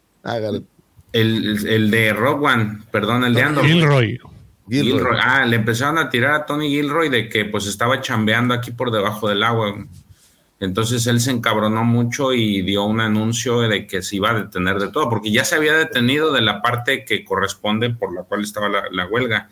Pero después de los chismes que aventaron, se enojó mucho y dijo, a ver, yo voy a dejar rodar y, y paró toda la chamba. Supuestamente él paró toda la chamba. Digo, ya lo en su momento lo platicamos con el profe, pues debe de haber ahí algo que también se pueda hacer al respecto con gente independiente, puede ser, pero él paró y es la única noticia que tenemos. De ahí en fuera no recuerdo, no, no he leído si también de Skeleton Crew, que es la que supuestamente va a salir para finales de diciembre, inicios de, de 2024, se detuviera y de Acolyte tampoco se ha escuchado nada, pero ya llevaban avances, te digo, ya tenías el trailer, este ya habían, ya estaban produciendo. De hecho, hace poco también entrevistaron a la chica de, a la española sobre su personaje y sobre el, el tema de todo lo que tuvo que hacer a nivel físico para, para, para este, O sea, la sí. producción. Pero, o sea, yo tenía entendido que ya habían empezado a filmar algo, pero eso que ya estuviera la producción como tal, o sea, como que yo no sabía que ya estuviera rodando como tal, o sea, que ya estuvieran, que ya estuvieran filmando. Porque No, hay, sí, hay que acordarse que inclusive antes de empezar a filmar hay meses de preproducción, que es la parte en la que, pues, este, checan guiones, este, se ponen en forma, ven vestuarios, hacen muchísimas cosas todavía antes de empezar. Siquiera muchas veces tienen que estar checando sets y cosas No, por el sí es, o sea, la, producción ya está, inclusive en las celebrations le aventaron el spoiler del personaje que le gusta a Lucifer, esta Bernestra, y es imagen del trailer, nomás que el trailer pues está inconcluso, el que yo les mostré solamente es una parte, eh, porque pues esos son de los que se meten y filman con el celular. grabaron ahí en el- al vato, Ajá. pero el, el trailer ya está. Ahora, cuando puede ser que sí se retrase, eh, eh, de acuerdo al. Es que no tenemos fecha, no tenemos nada, o sea, no tenemos No. ni, ni siquiera ventana ni nada, o sea, por eso, No. por eso me preocupa de Acolyte, porque Skeleton Crew y varias cosas, por lo menos tenemos un, un olor de, cu- de más o menos para cuando cae, un sniff, pero de Acolyte nada más como que nos lo han platicado mucho y tenemos ese trailer que según esto enseñaron, bueno, sabemos que sí enseñaron en, eh, ahí, pero ya, y entrevistas. Oye, y lo peor es que de. Acolyte es la que más. Bueno, Skeleton Cruz se anunció al mismo tiempo, según yo, George, ¿o no? Sí. En, aqu- en aquel, ahora sí ya se ve lejano Investors Sí. Days, que ya tiene, ahora sí que ya. Supuestamente ya Skeleton. Cruz sale para finales de este año. Sí. Así más o menos como que en, en troncas finales, por, me imagino que diciembre y arrancas eh, enero. Pero de esa no he escuchado que se haya detenido. La única es de eh, Andor. Y Ahsoka, pues ya la tenemos a la vuelta de la esquina, ya está anunciado y todo. O sea, es así el que sí la libró. Puede ser que se retrasen los proyectos, eso sí. Este, inclusive, por ejemplo, la de Bad Batch, la, la serie de Bad Batch a lo mejor también se retrasa, el último, la última temporada. ¿Cómo crees, güey? Qué mala onda, la neta. Qué mala onda. que Ya no, se agüitó, Vic. Ya, ya me hice sentir mal, güey. Yo ya, yo ya la quería ver. Chale, voy, a ver los voy a ver las temporadas anteriores otra vez para sentir así como, como de regreso el gusto. Pues quién sabe, lo que es un hecho es que no es raro que haya cambios de guionistas, de directores, de historias, de productores. O sea, la verdad es que nos hemos hecho una mala costumbre. Y yo hablo como si yo fuera parte del equipo, obvio, lo soy. En, en Lucas nos hemos hecho esta mala costumbre de, de, de ser veletones y cambiar mucho de, de este tipo de, de situaciones y por eso luego creo que los proyectos no funcionan, si no pregúntenle a Han Solo y ya verán. Mira, Maxi te manda una felicitación. Ah, Lucifago, amigo mío, felicidades por tu segunda boda, o mejor dicho, felicidades por haber llegado al final de la misma. Gracias, mi Maxi, te mando un gran, un gran, gran abrazo. Sí, terminé, güey, yo no sé cómo le hice. Y al final de cuentas dije, ni madres, aunque sea tirado en un camastro, pero acabas esa boda. Entonces, por cierto, le mando un beso a mi vieja, que la verdad, oye, estuvo nerviosa toda la, toda la boda de que me cargara la fregada, entonces. Tenía unos paramédicos por un lado. Exacto, entonces besazo a mi, a mi mujercita. Y bueno, pues regresando al señor Kevin Feige, que es un gran fanático declarado de la saga de Star Wars, tanto así, y este comentario, bueno, pues no es nuevo, que todas las películas o la gran mayoría de las películas del MCU traen un tributo a la saga de Star Wars. ¿Ustedes saben cuál es, muchachos?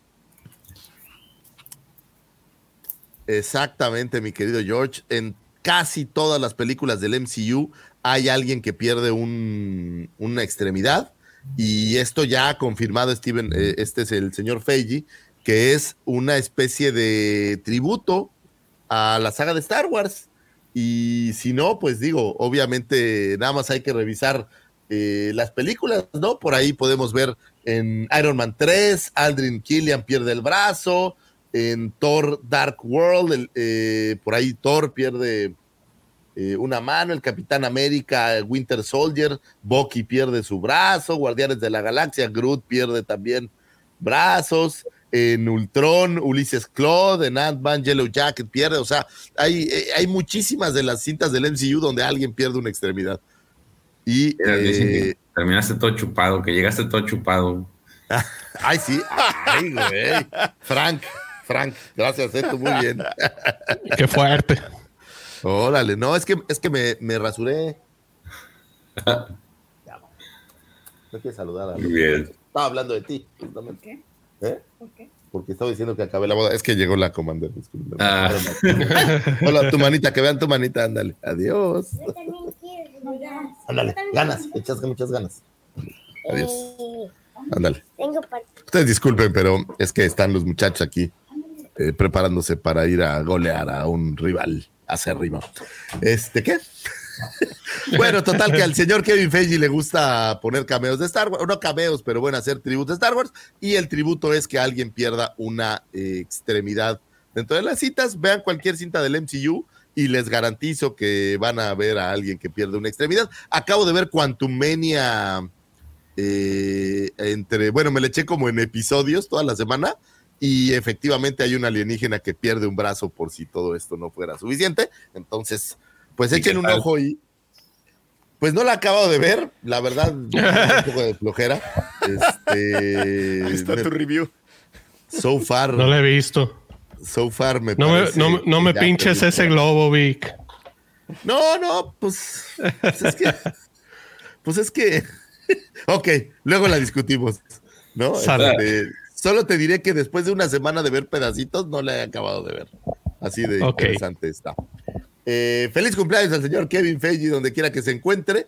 Y bueno, pues también estamos a la expectativa de ver cómo evoluciona el MCU. Sé que este programa no tiene que ver con el MCU ni con los superhéroes. Sin embargo, eh, los que somos también pues seguidores de este tipo de, de cómics o superhéroes, eh, pues la neta sí estamos a la expectativa de que ya hagan otra vez algo más decente.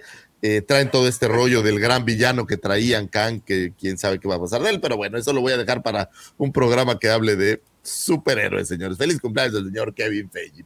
Un 3 de junio de 1930 nace eh, Morris Bush, actor eh, quien interpretaría al cazarrecompensas Dengar en el Imperio Contraataca, ahora que hablábamos justamente de él. Dengar, un cazarrecompensas coreliano, quien serviría junto a Boba Fett Bosk y a Sash Ventress en la operación en el planeta Quarzit, en el episodio 20 de la cuarta temporada de Clone Wars. Y bueno, pues que lo tuviéramos eh, a Dengar como uno de estos cazarrecompensas en el Imperio Contraataca, que estarían pues con esta misión de cazar al señor eh, Han Solo en este caso. Y a ver, dime algo, George, eh, cuando están en los cómics, en toda esta guerra de los cazarrecompensas, ¿qué tan importante se vuelve eh, Dengar en ese sentido? O sea, ¿tiene como una participación así chida o no? Cuéntanos un poco. En la guerra de los cazarrecompensas, pues ahorita en los arcos tienen todos los, la mayor parte de los, de los cazarrecompensas que vimos en la trilogía original, tienen mucha presencia. Dengar es uno, este Dengar pues tiene esta, ¿cómo se puede decir? Le, pone el dedo a varios cazarrecompensas ahí, este, porque se, lo contrata el Crimson Dawn, ahí en la cuera lo contrata. güey.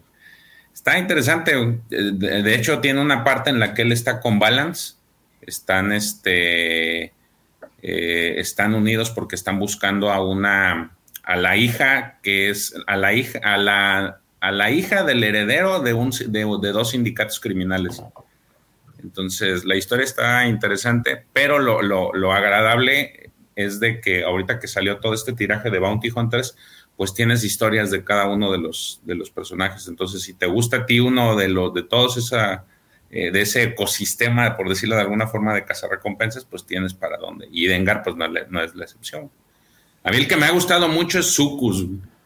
Me, me- Ah, me- sí. me ha gustado mucho cómo lo han, cómo lo han este, retratado en los, en los cómics, este, Sucus y Forlom. Pero, pero más, más que nada Sucus. Se me hace un personaje que lo han, lo han, escri- han escrito bien su historia o su historia alrededor de los, de los cómics. Entonces está, eh, está interesante, digo, se los recomiendo si no han tenido, no tienen oportunidad todavía de leer los, los cómics de los Bond- de los cazarrecompensas, están muy buenos. Y si les gustan mucho los cazarrecompensas, pues ahí está. ¿Alguien se acuerda de un rumor, de un rumor urbano, que no es cierto, pero por mucho tiempo se decía que era Johnny Cash este, con otro nombre, el que, el que, el que hacía a Dengar.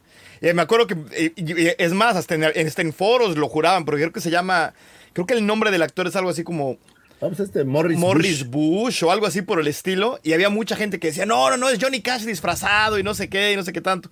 Y había mucha gente que juraba que era Johnny Cash, que según esto se había disfrazado para la película. Pero, digo, nada más era un rumor ahí muy fuerte que, que existió. Oye, yo, yo, yo de Johnny Cash, solo la película esta de Walk the Line, güey, todo lo demás. Bueno, pues sabes que es un músico muy importante. Es más, si me lo pones en una foto, tal vez le, no sepa le- le gustaba el, le gustaba el desmadre, vamos a, vamos a ponerlo así. Y acabó viéndose como Dengar, así. ¿Ah, sí? Oh. El joven Dengar. Bueno, pues, y oye, y si alguien está interesado, pues ahí está hablando de cómics, ¿no, mi querido George? Ahí podemos ver Es toda correcto. la guerra de los cazarrecompensas, señores. Tómense un ratito si no tienen acceso a los cómics o si no tienen tiempo de leerlos, pues chútense.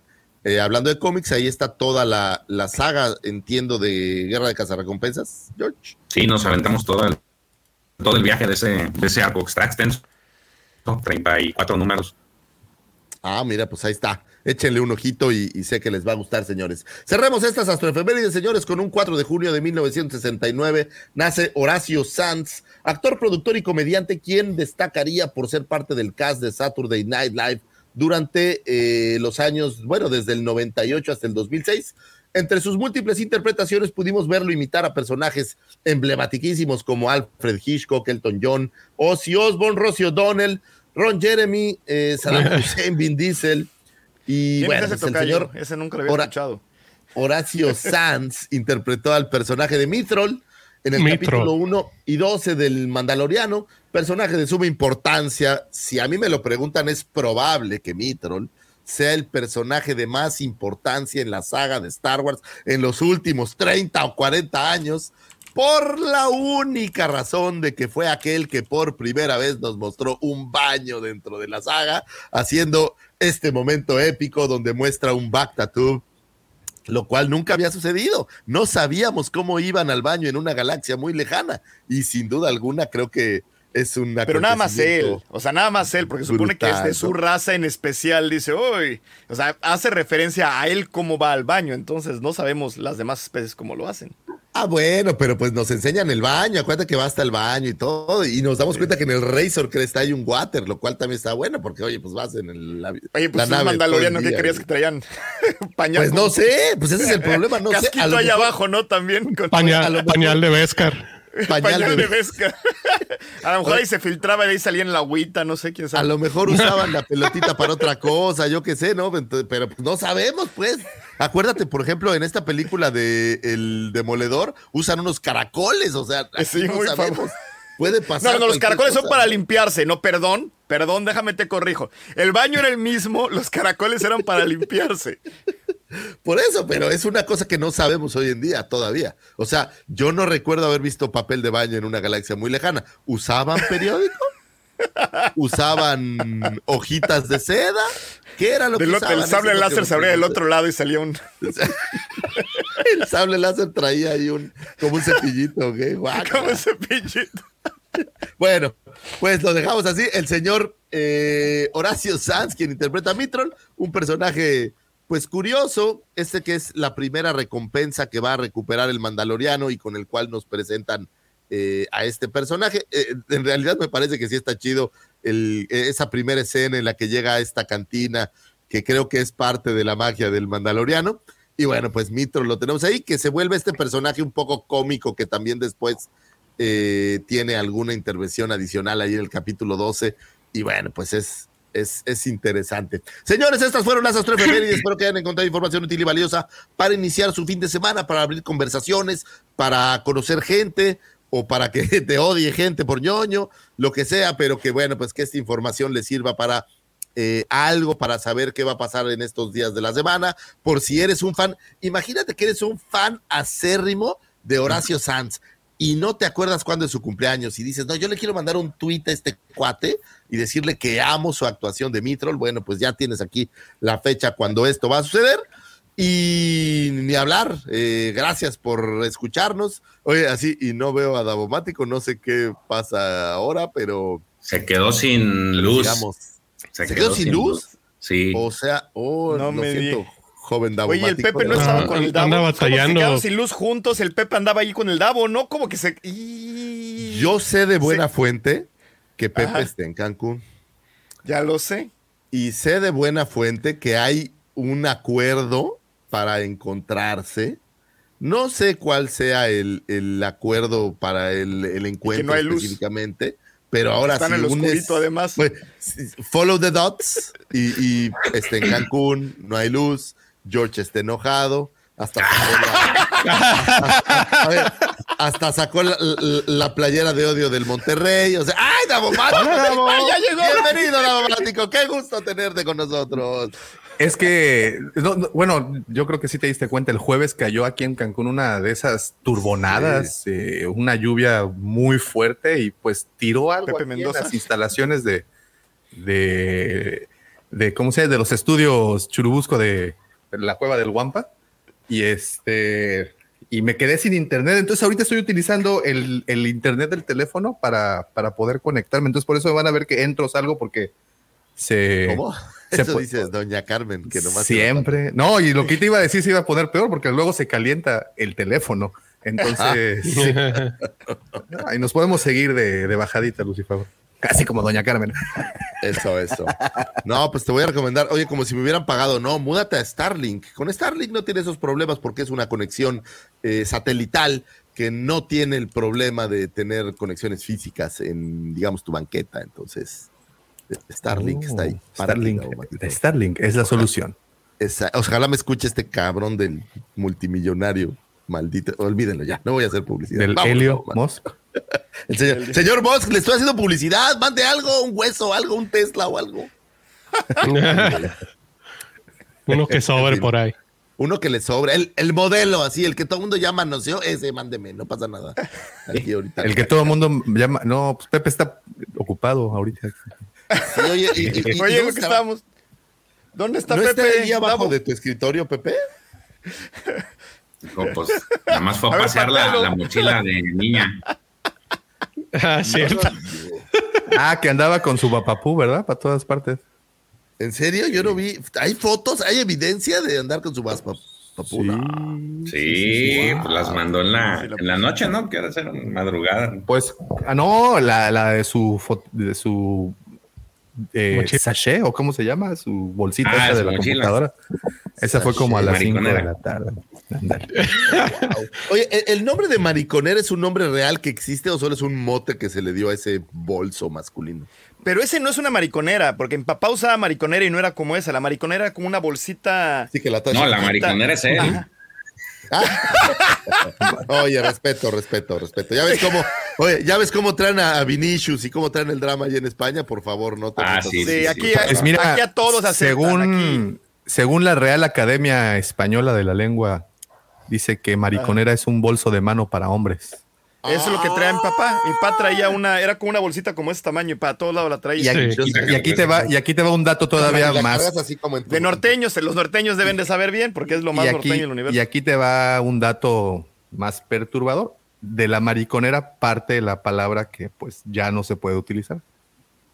De ahí viene. O sea, ya, ya, el, ya el adjetivo calificativo que aparece a partir No, de pero a Vinicius palabra. le estaban tirando otro. No, digo, No, a Yo ese le pensé decían que que era- un, que era un mono, Ah, se qué de interesante, digo, no lo vamos a discutir aquí porque cancelación segura, pero yo no sabía de dónde venía la etimología. Nunca me había imaginado que venía de la bolsa. Sí, la bolsa fue primero y, y, y luego fuiste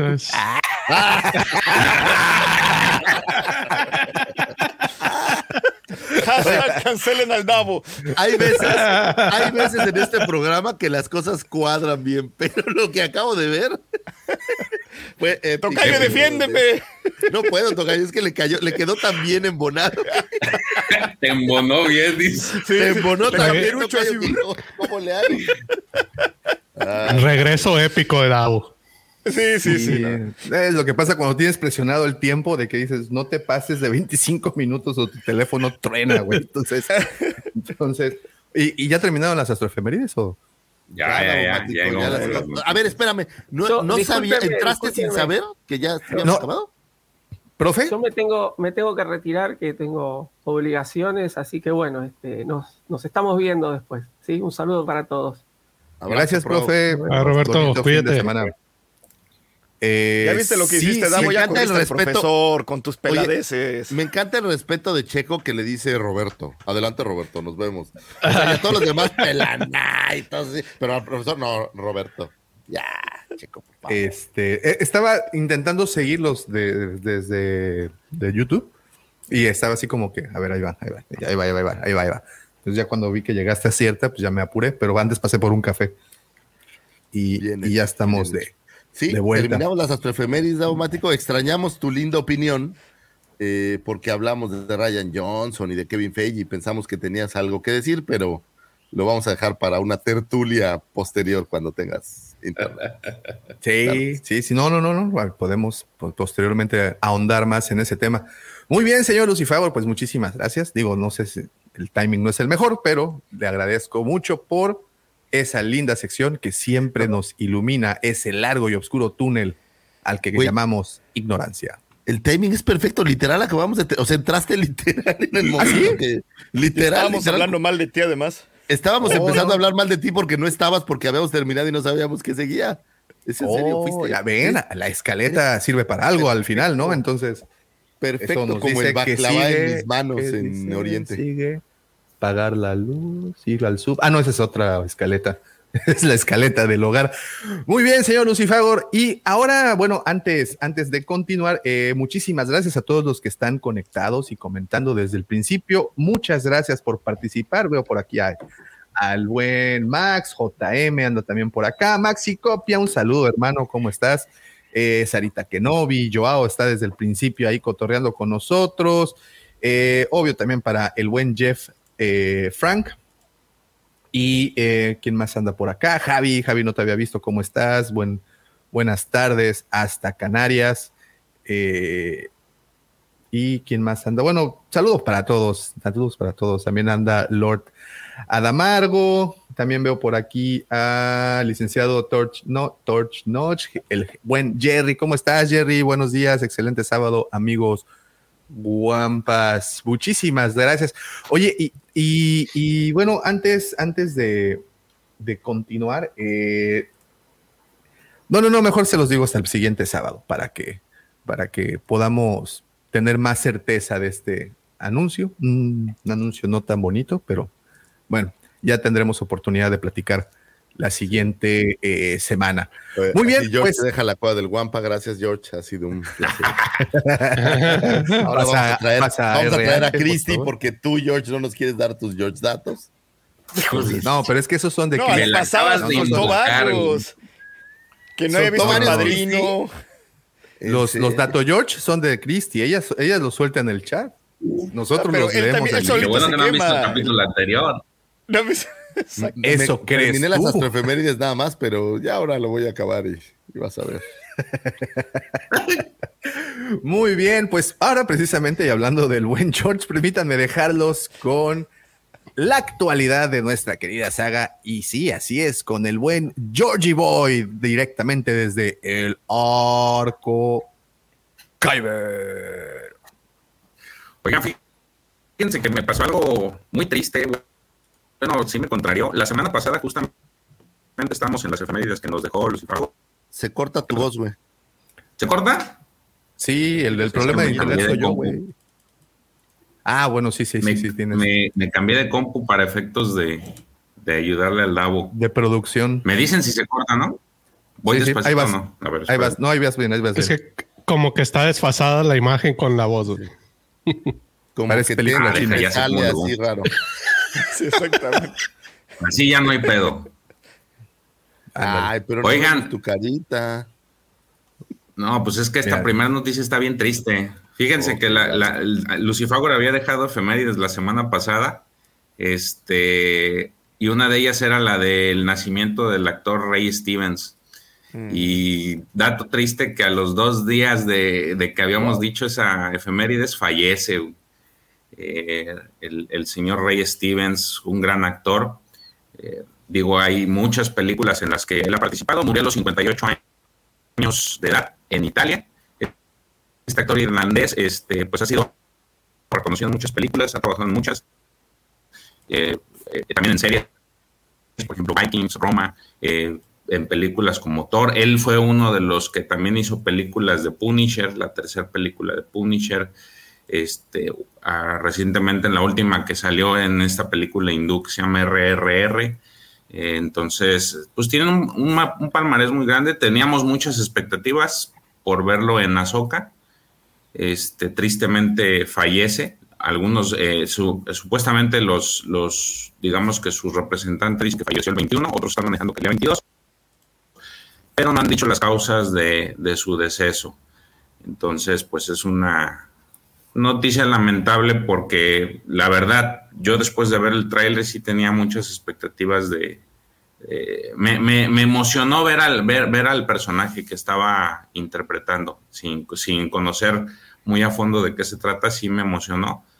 Y pues tal parece ser que eh, las, ahora sí que las cosas van a cambiar en dado que siga una segunda temporada y se tenía planeado eh, eh, que él siguiera, pues lamentablemente no va a ser posible. Entonces, una pena lo, lo que sucedió.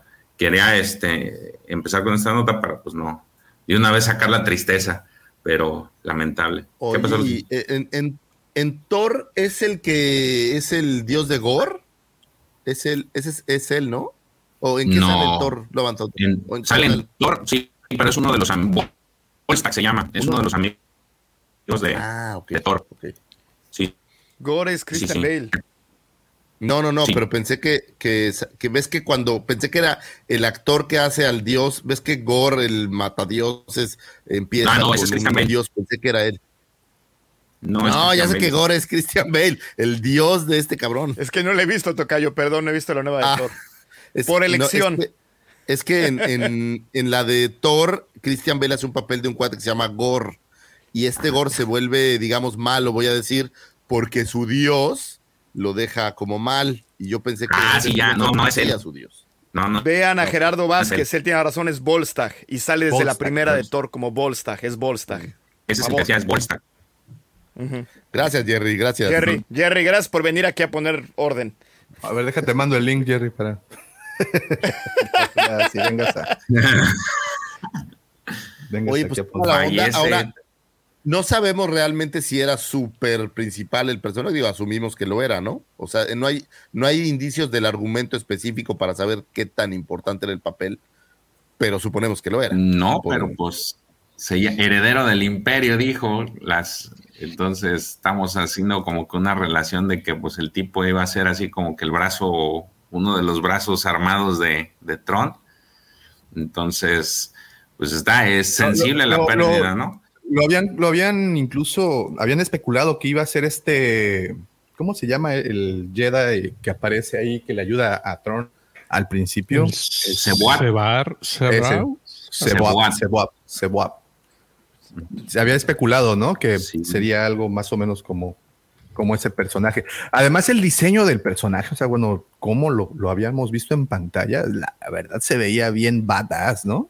Estaba bien, Sí, la se veía se bastante veía confirmó, confirmó este Filoni que el, que el sable era como naranjita a propósito, por diseño. Sí, había, ya, ya había como cierto chisme de cosas, ¿no? O sea, estaba... Ajá, ajá, o sea, sí, sí, yo sí estaba emocionado, sí me estaba gustando mucho. Lo de la, lo de la trenza de la padawana también se veía bastante interesante.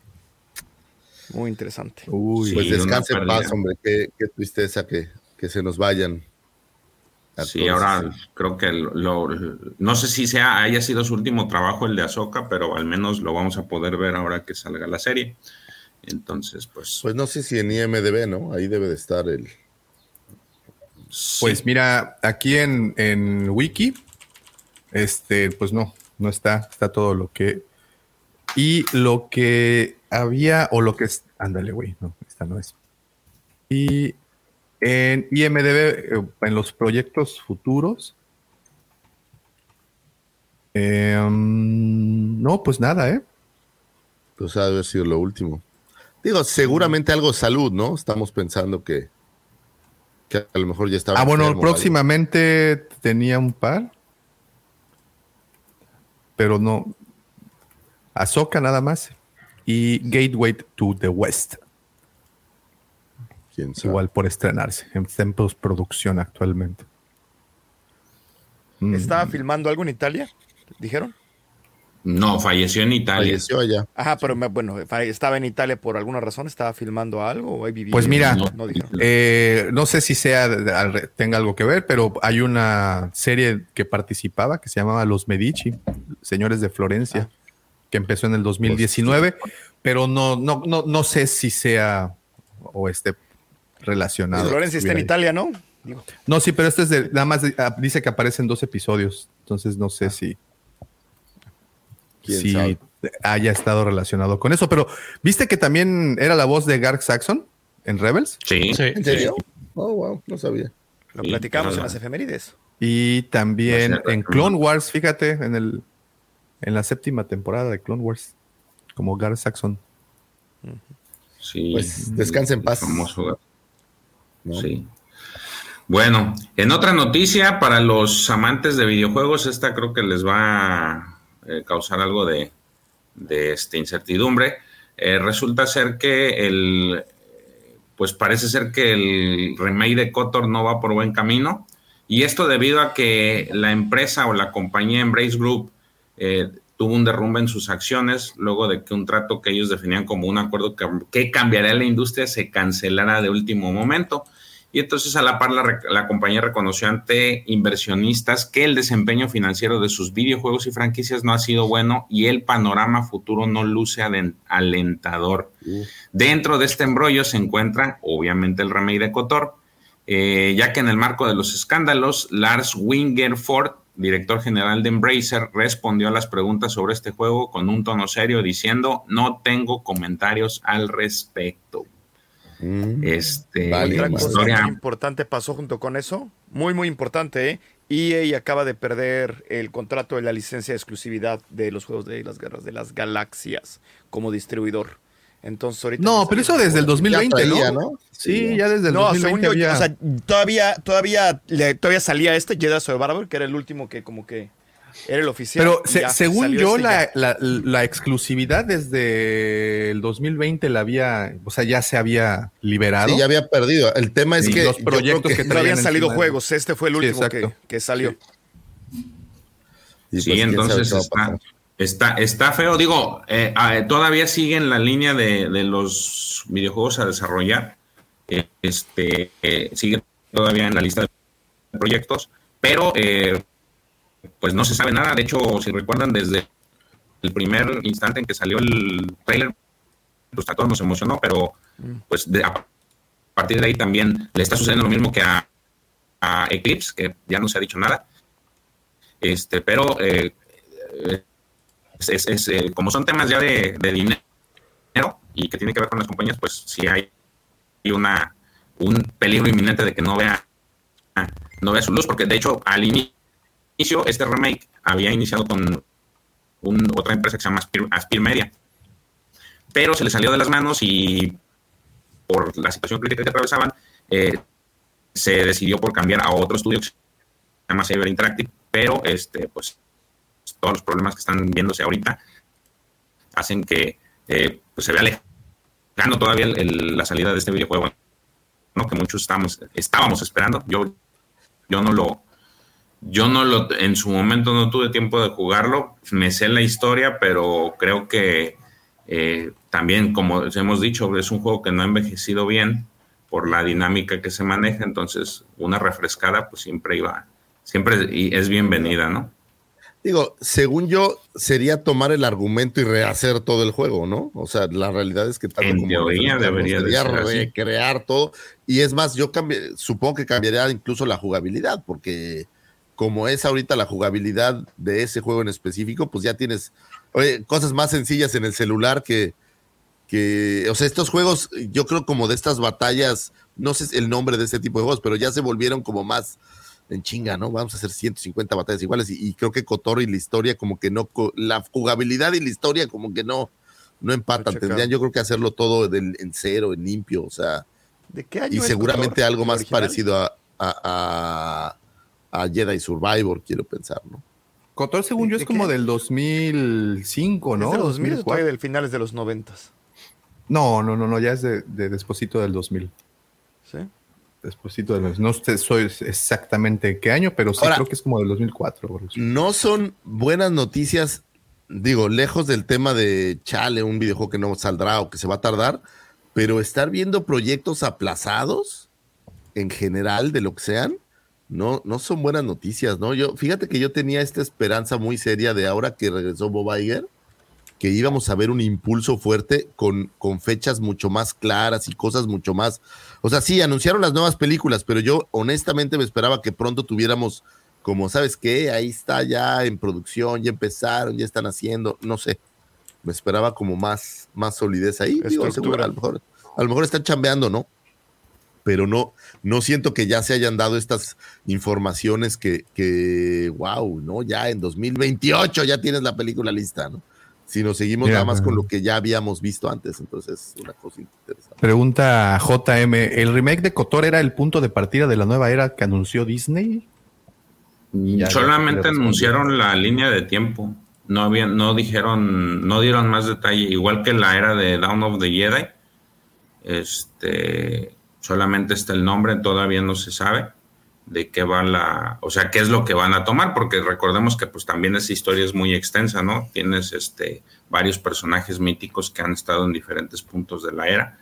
Eh, digo, los más conocidos o creo que los que más llaman la atención son eh, precisamente los del juego de, eh, del videojuego, pero sin embargo tienes una, un, un espectro grande de, para, para esa parte de las historias. Entonces no sabemos que, este, quiero suponer que sí era parte de, integral de esta era, pero por azares del destino, pues no, no se está dando, ¿no? O al menos está muy, muy, muy, este, muy, desinforma, muy, muy desinformado el asunto, mucha desinformación. Entonces. Además, no- no acaban sabemos. de anunciar figuras, ¿eh? Acaban de anunciar figuras de Revan. Sí, sí, de sí, sí. Malak. de- de Malak. Y, o sea, acaban de O sea, yo no dudo que, no- que no tengan, que sí vayan a to- retomar algo de eso, pero, pero así como tal que, que sepamos que era así, eh, este era la punta del iceberg del juego, no.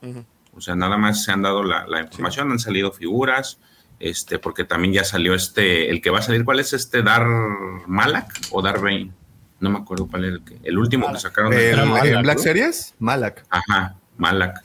No, Pues pero no también, también este, ah, bueno, este otro güey, el que mostraron físico, el, la última, el último directo que a todos nos gustó mucho, se me olvidó el nombre. ¿Revan?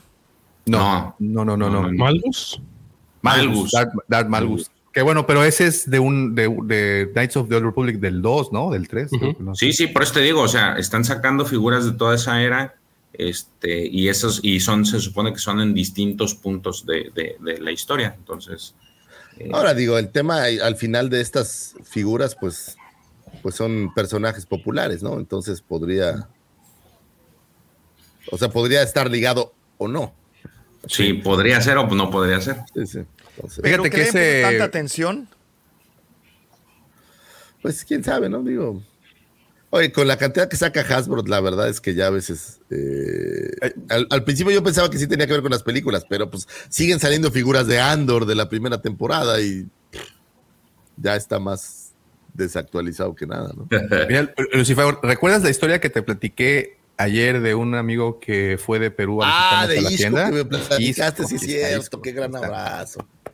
Buenos días, Wampas. Recién onda. entrando un poquito tarde, llegando justo de volar. No, pues, eh, eh, pa- guampa paseador, el buen Sí, Isco. sí, sí, sí. Abrazo, Isco. Queda esa, esa conversación pendiente.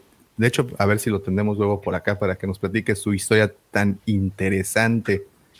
Oye, eh, rápido, antes de pasar a la siguiente nota, George, un dato curioso. Este, Dark Malgus, digo, ahorita que estábamos platicando de eso, fue la primera figura, o bueno, pieza de Hot Toys que, Sí. no, o era Sideshow, no, Sideshow, Era Sideshow, Era un que Sideshow, vendimos, era grande. que, que vendimos en la, en la cueva del Wampa. Está imponente esa. Sí, está bien bonita. Está Sí. bien, bien bonita. La figura está de no manches. Sí, sí, sí. Sí, De hecho, las tengo aquí, oye, ¿quieres oír? Tengo aquí eh, un sable extra de esa figura, porque Ah, la que claro. nosotros teníamos en la tienda, el sable venía roto. Sí, sí, es Entonces me di a la tarea de conseguir eh, la reposición y conseguí dos. Y pues tengo ahí el sable. Cosas, digo, de, de la Sí, figura, sí, sí. ¿no? Cosa de estas, de estas curiosidades que a veces nos pasan en la tienda. Y, y chistoso Pues también que de repente las eh. marcas le apuestan a cosas tan caras, ¿no? O sea, de hecho, el sable super premium, como el que estaban sacando de Reba, había, había uno de Dart Revan también de 200 y tantos dólares de Hasbro. Este, y le estaban apostando a que la gente supiera que era Dart Revan y que iba a pagar ese dinero por un sable de un. No, está Pepe aquí para que. Porque si no, Sí, ya lo hubiera sacado. ¿Sabes? ¿verdad? Sí, ese es, ese es justamente lo que les iba a decir. Eh, Revan creo que sí trasciende un poquito de su historia. Creo que el diseño del personaje y todo lo que lo envuelve, sí lo vuelve como un poquito mainstream, ¿no? Sí. Pero tanto como para. ¿cu- qué- cuántos, ¿Cuántos personajes tienen sable láser de ese, de ese rubro en Hasbro? ¿Seis? ¿Cinco? ¿Y Por eso, sea pero es que, es que Revan sí es un personaje que trasciende su la, la historia misma en donde aparece. O sea, sí es. No, pero ya hay más. el sables, ¿no? diseño también se ve, se ve bien. Con ese Hasbro ya debe de haber 10, 15 sables, yo creo. Ya, O Bueno, sea, ya yo el- estoy hablando el del que, de portafolio 2000, de- del 2021, ponle tú, mejor. Cuando, lo- cuando salió el de Dar Revan, apenas. Sí, esos esos sables 2021. carísimos. Esos sables Oye, carísimos había. En serio, Pero luego, cuatro o es- cinco, más. ¿sabes qué pasa? El problema es que siguen atosigando a la gente. Cuando recién salieron los primeros sables, estos effects bonitos, ay, güey, el de Vader o el de Obi-Wan, y entonces tenías, pero de repente ya van 32. Y, y ya eh, tengo yo este ejemplo presente, el, el sable oscuro que yo pensé que iba a ser la revelación del momento, y pues, pues no tanto, ¿no? O sea, se volvió como, Es que también salieron muy caros, fíjate. son muy caros. El, muy- precio muy es un problemón.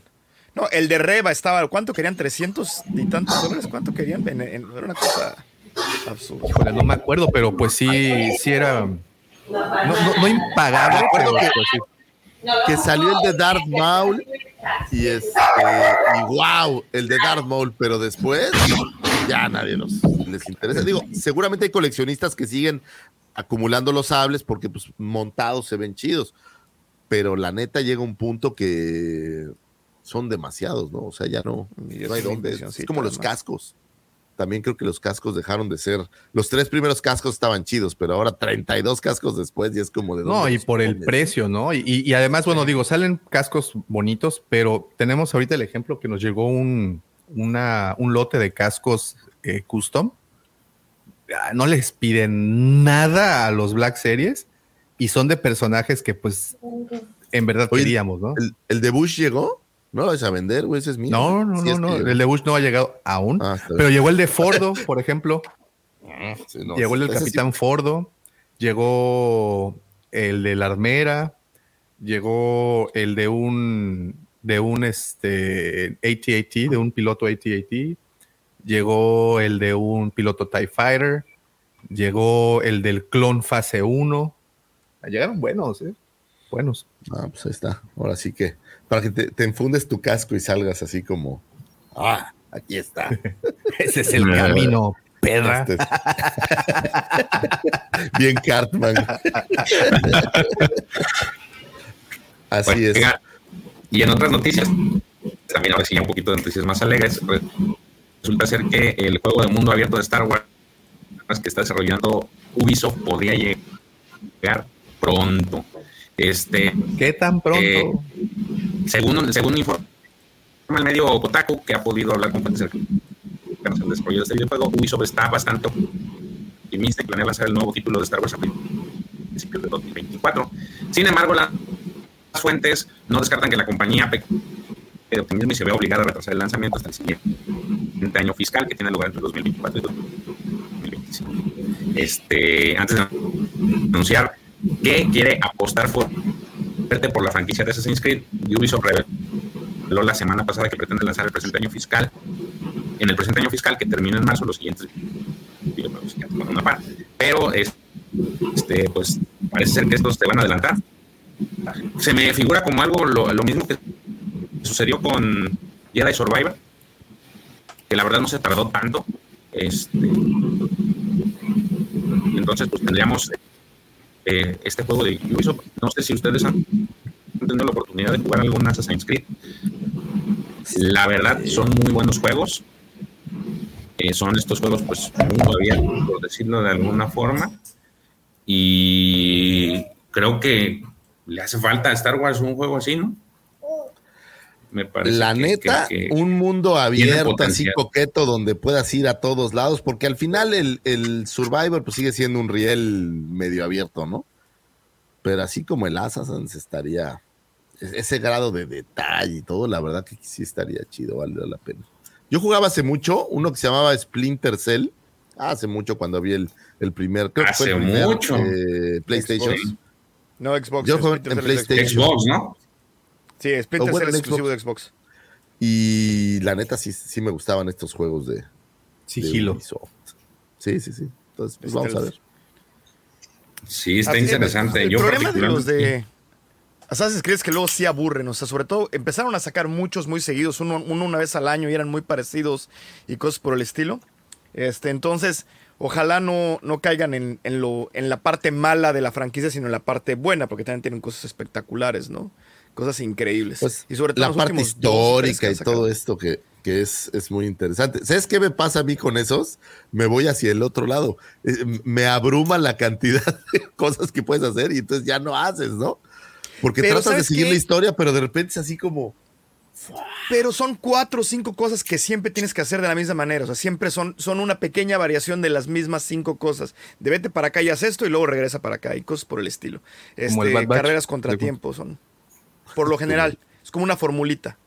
Ya que le levantas el. el- Ya, que El se cofre. dejen de rasgar las medias, ya llegan a un juego de terror de Star Wars. Uf. Pero como un gran Horror. Theft Auto, pero con el Mandalorian.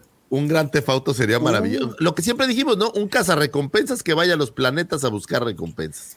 Un gran Theft Auto Coruscant. Ahí está. Ya. Ahí está. Ahí tal cual. Así ya, déjamelo ahí, por favor. A ver, ¿cómo se llama Rock Show? ¿Cómo se llaman los de Gran Theft Auto? Rock. Sí, Rockstar. Rockstar. Señores de Rockstar, le estamos dando la fórmula. Ya no hay exclusividades. Pónganse a La, la- la chambear. cosa es a ver si Disney le permite a Rockstar hacerlo, ¿no? Porque suelen No, pues ser no hay manera. muy, muy este. No hay manera. Me encanta cuando entrabas al, al bar y te sacaban por andar. Ah, por agarrando, güey, Exactamente. Sí, suelen ser muy Rentando disruptivos. prostitutas y cosas Sí, por sí, el sí. estilo que uno podía ¿Ustedes hacer. llegaron a jugar uno de Rockstar que se llamaba Bully? Sí, para PlayStation. Era bueno. Era bueno. Era Muy bueno. bueno. Ya, Eras ya- Había uno bully, peor que, que- Eras un bully, que- güey. Sí. ¿Nunca jugaron Manhunt? Ese Sí, lo prohibieron en también, un montón de también. lugares. También, también. A mí, ¿sabes qué? El, el otro, el del viejo este de zombies, o sea, la el Red Dead Redemption, que había la versión original y después hicieron una, pero La que eran zombies. Güey, es- ese es, yo creo que uno de los mejores juegos que he jugado en mi vida. Fabulosa. Pero nada más del 1 Fabuloso. del 2 no lo sacaron. Yo esperaba que para el 2 fueran a sacar la expansión también y no lo hicieron. Ah, Era ¿cómo disfruté maravilloso. ese o sea, juego? luego andabas en un caballo zombie. O sea, eran unas cosas, la verdad, que estaban bellísimas. Me gustaba mucho ese juego. Un buen juego del oeste, por Pues cierto. bueno, pa- parece ser que a todos los- nos agrada la idea de que Ubisoft vaya a lanzar algo. Este, en otra noticia, y esta le va a encantar a Lucifer. Según un medio que se llama One Take News, reporta en exclusiva el regreso de Temuera Morrison a Ahsoka. ¿Y saben cómo, cómo va a regresar? ¿Cómo crees, eh, Lucifer? ¿Cuál, cuál crees que sea el personaje que va a interpretar? Yo digo que va a ser Rex. Vas a dar un clon. En ¿Va efecto, ser Rex? pariente va a va. regresar como Rex. Este, va. lo que no se sabe es si van a, va a interpretar algún otro clon. Ya ves que el tema de, de Re- el tema de Temuera con los clones, pues está. Güey, Sacó la eh, es lotería este canijo. Temuera Se Morrison sacó. es el pegamento que le da al Filoniverse sustento, güey. Lo he descubierto. Y si se, con- o sea, si esto sucede con Azoka, ya, güey. O sea, este fuera Morrison, lo que mantiene pegado el Filoniverse. Yo, yo la verdad Ah, bueno. tengo ganas de verlo. Seamos honestos, digo, hay muchos clones muy interesantes y maravillosos, pero sin duda Rex es el, el clon, ¿no? O, o- o- digo, me creo que hay otros, pero a mí en lo personal me parece que Rex es este gran clon que está presente en todo el Filoniverse eh, y, y que le van a hacer justicia dándole un live action. Sí, seguro. También debería salir Cody. Pero al final. parece Cody, Cody y Rex son como el diablito y el. Y el, y el- Pero se el vuelve, se vuelve, él sí entra con la 66, ¿no, Cody? Sí, por eso, o sea, co- como Pues, Cody, sí. como este personaje que sigue las reglas. y Pero ya en el Bad Batch empezaba, digo, en la última temporada ya tuvo su capítulo en el que ya como que dijo, y güey, la cagué. Tienes, Oh, sí, tienes sí. Este, este capítulo. Entonces a lo mejor no, a lo mejor si lo llegas a ver, pues ya no va a ser en, en ese tenor de que era Oigan, malo. y a ver, fíjate esta, esta pregunta. ¿Ustedes creen que vamos a ver a Omega en live action en algún momento? A su madre no sé cómo le harían. Pues mira, No, porque se pensando muere. que es Disney y pensando que ya nos entregaron a Leia y pensando y pensando y pensando, no me extrañaría. Ya salió su hermana, ya qué más. Ya pasa en una de esas. Pues puede ser, digo. Tendría que ser en Ahsoka ya de grande. Sí, por eso, es- no, eso me refiero en Azoka o ya como grande. Digo, si van a poner a Rex, pues digo, no, ahí, se- ahí se las dejo, muñecos, a ver si en una de esas no les regalan su la, la edad de Rex, ay, espérame, espérame, espérame. La edad de Rex en ese momento ya trae, ya está traqueteado. Y supone que los clones no vivían tantos. Ahí, ¿qué onda? ¿Cómo se? Bueno, pues, pero, güey, tenían Llevo- un chip que les decía qué hacer en el cerebro, güey. O sea, todos los. Pero ya sé, pero pues eso, eso fue lo que nos dijeron, ¿no? Que los, que los clones solamente vivían 20 años o algo así por el estilo y después ya se petateaban porque envejecían más rápido. Pero Entonces, pueden haber y de por sí ya lo vimos Yo- viejito con barba, ya lo vimos ruco a Rex. Entonces, que ahorita va a llegar en silla de ruedas o qué? Yo siempre he tenido esa duda. Sé que especifican que, que tienen ahí como que el crecimiento acelerado, pero mi duda es si en algún momento se detiene o continúa siempre ese crecimiento. Ya viste al hechicero lo hizo, 99. Jeff Frank. Exactamente, un hechicero lo hizo. Pero Ya. siempre pueden meterle la vacuna antiedad, ¿no? Le meten el licuado anti-aging y aguantan otros 200 años. Pues, sí, Ah, sí, Botox. Botox, claro. ya. Le meten Botox. A ver, si tú puedes reemplazarle la barriga con tubos a Fennec Shan y que sobreviva, ¿por qué no podrías hacer algo anti-aging para los clones? Claro que Ah, ya sé cómo va a salir. Va a salir su cabeza, va a salir su cabeza flotando en un campo, en, un en una pecera de Bacta, güey. ¿Cómo? Como- así como- En, en el Palacio de Java, güey, así. Así, Oye, ándale. como, ¿no has visto este personaje de Doctor De- Who que de solo es la piel de ¿cómo la cara de una chava? La- exactamente, y se ve horrorosa además, la pura. Y está, alambrito. está como en un bastidor además, así. Qué horror. Sí, yo sí creo que. Pues bueno, qué ahí está. Qué bueno. Ahí está la noticia, yo sí lo espero, que bueno, ojalá y sí se dé la, la- la oportunidad de que salga.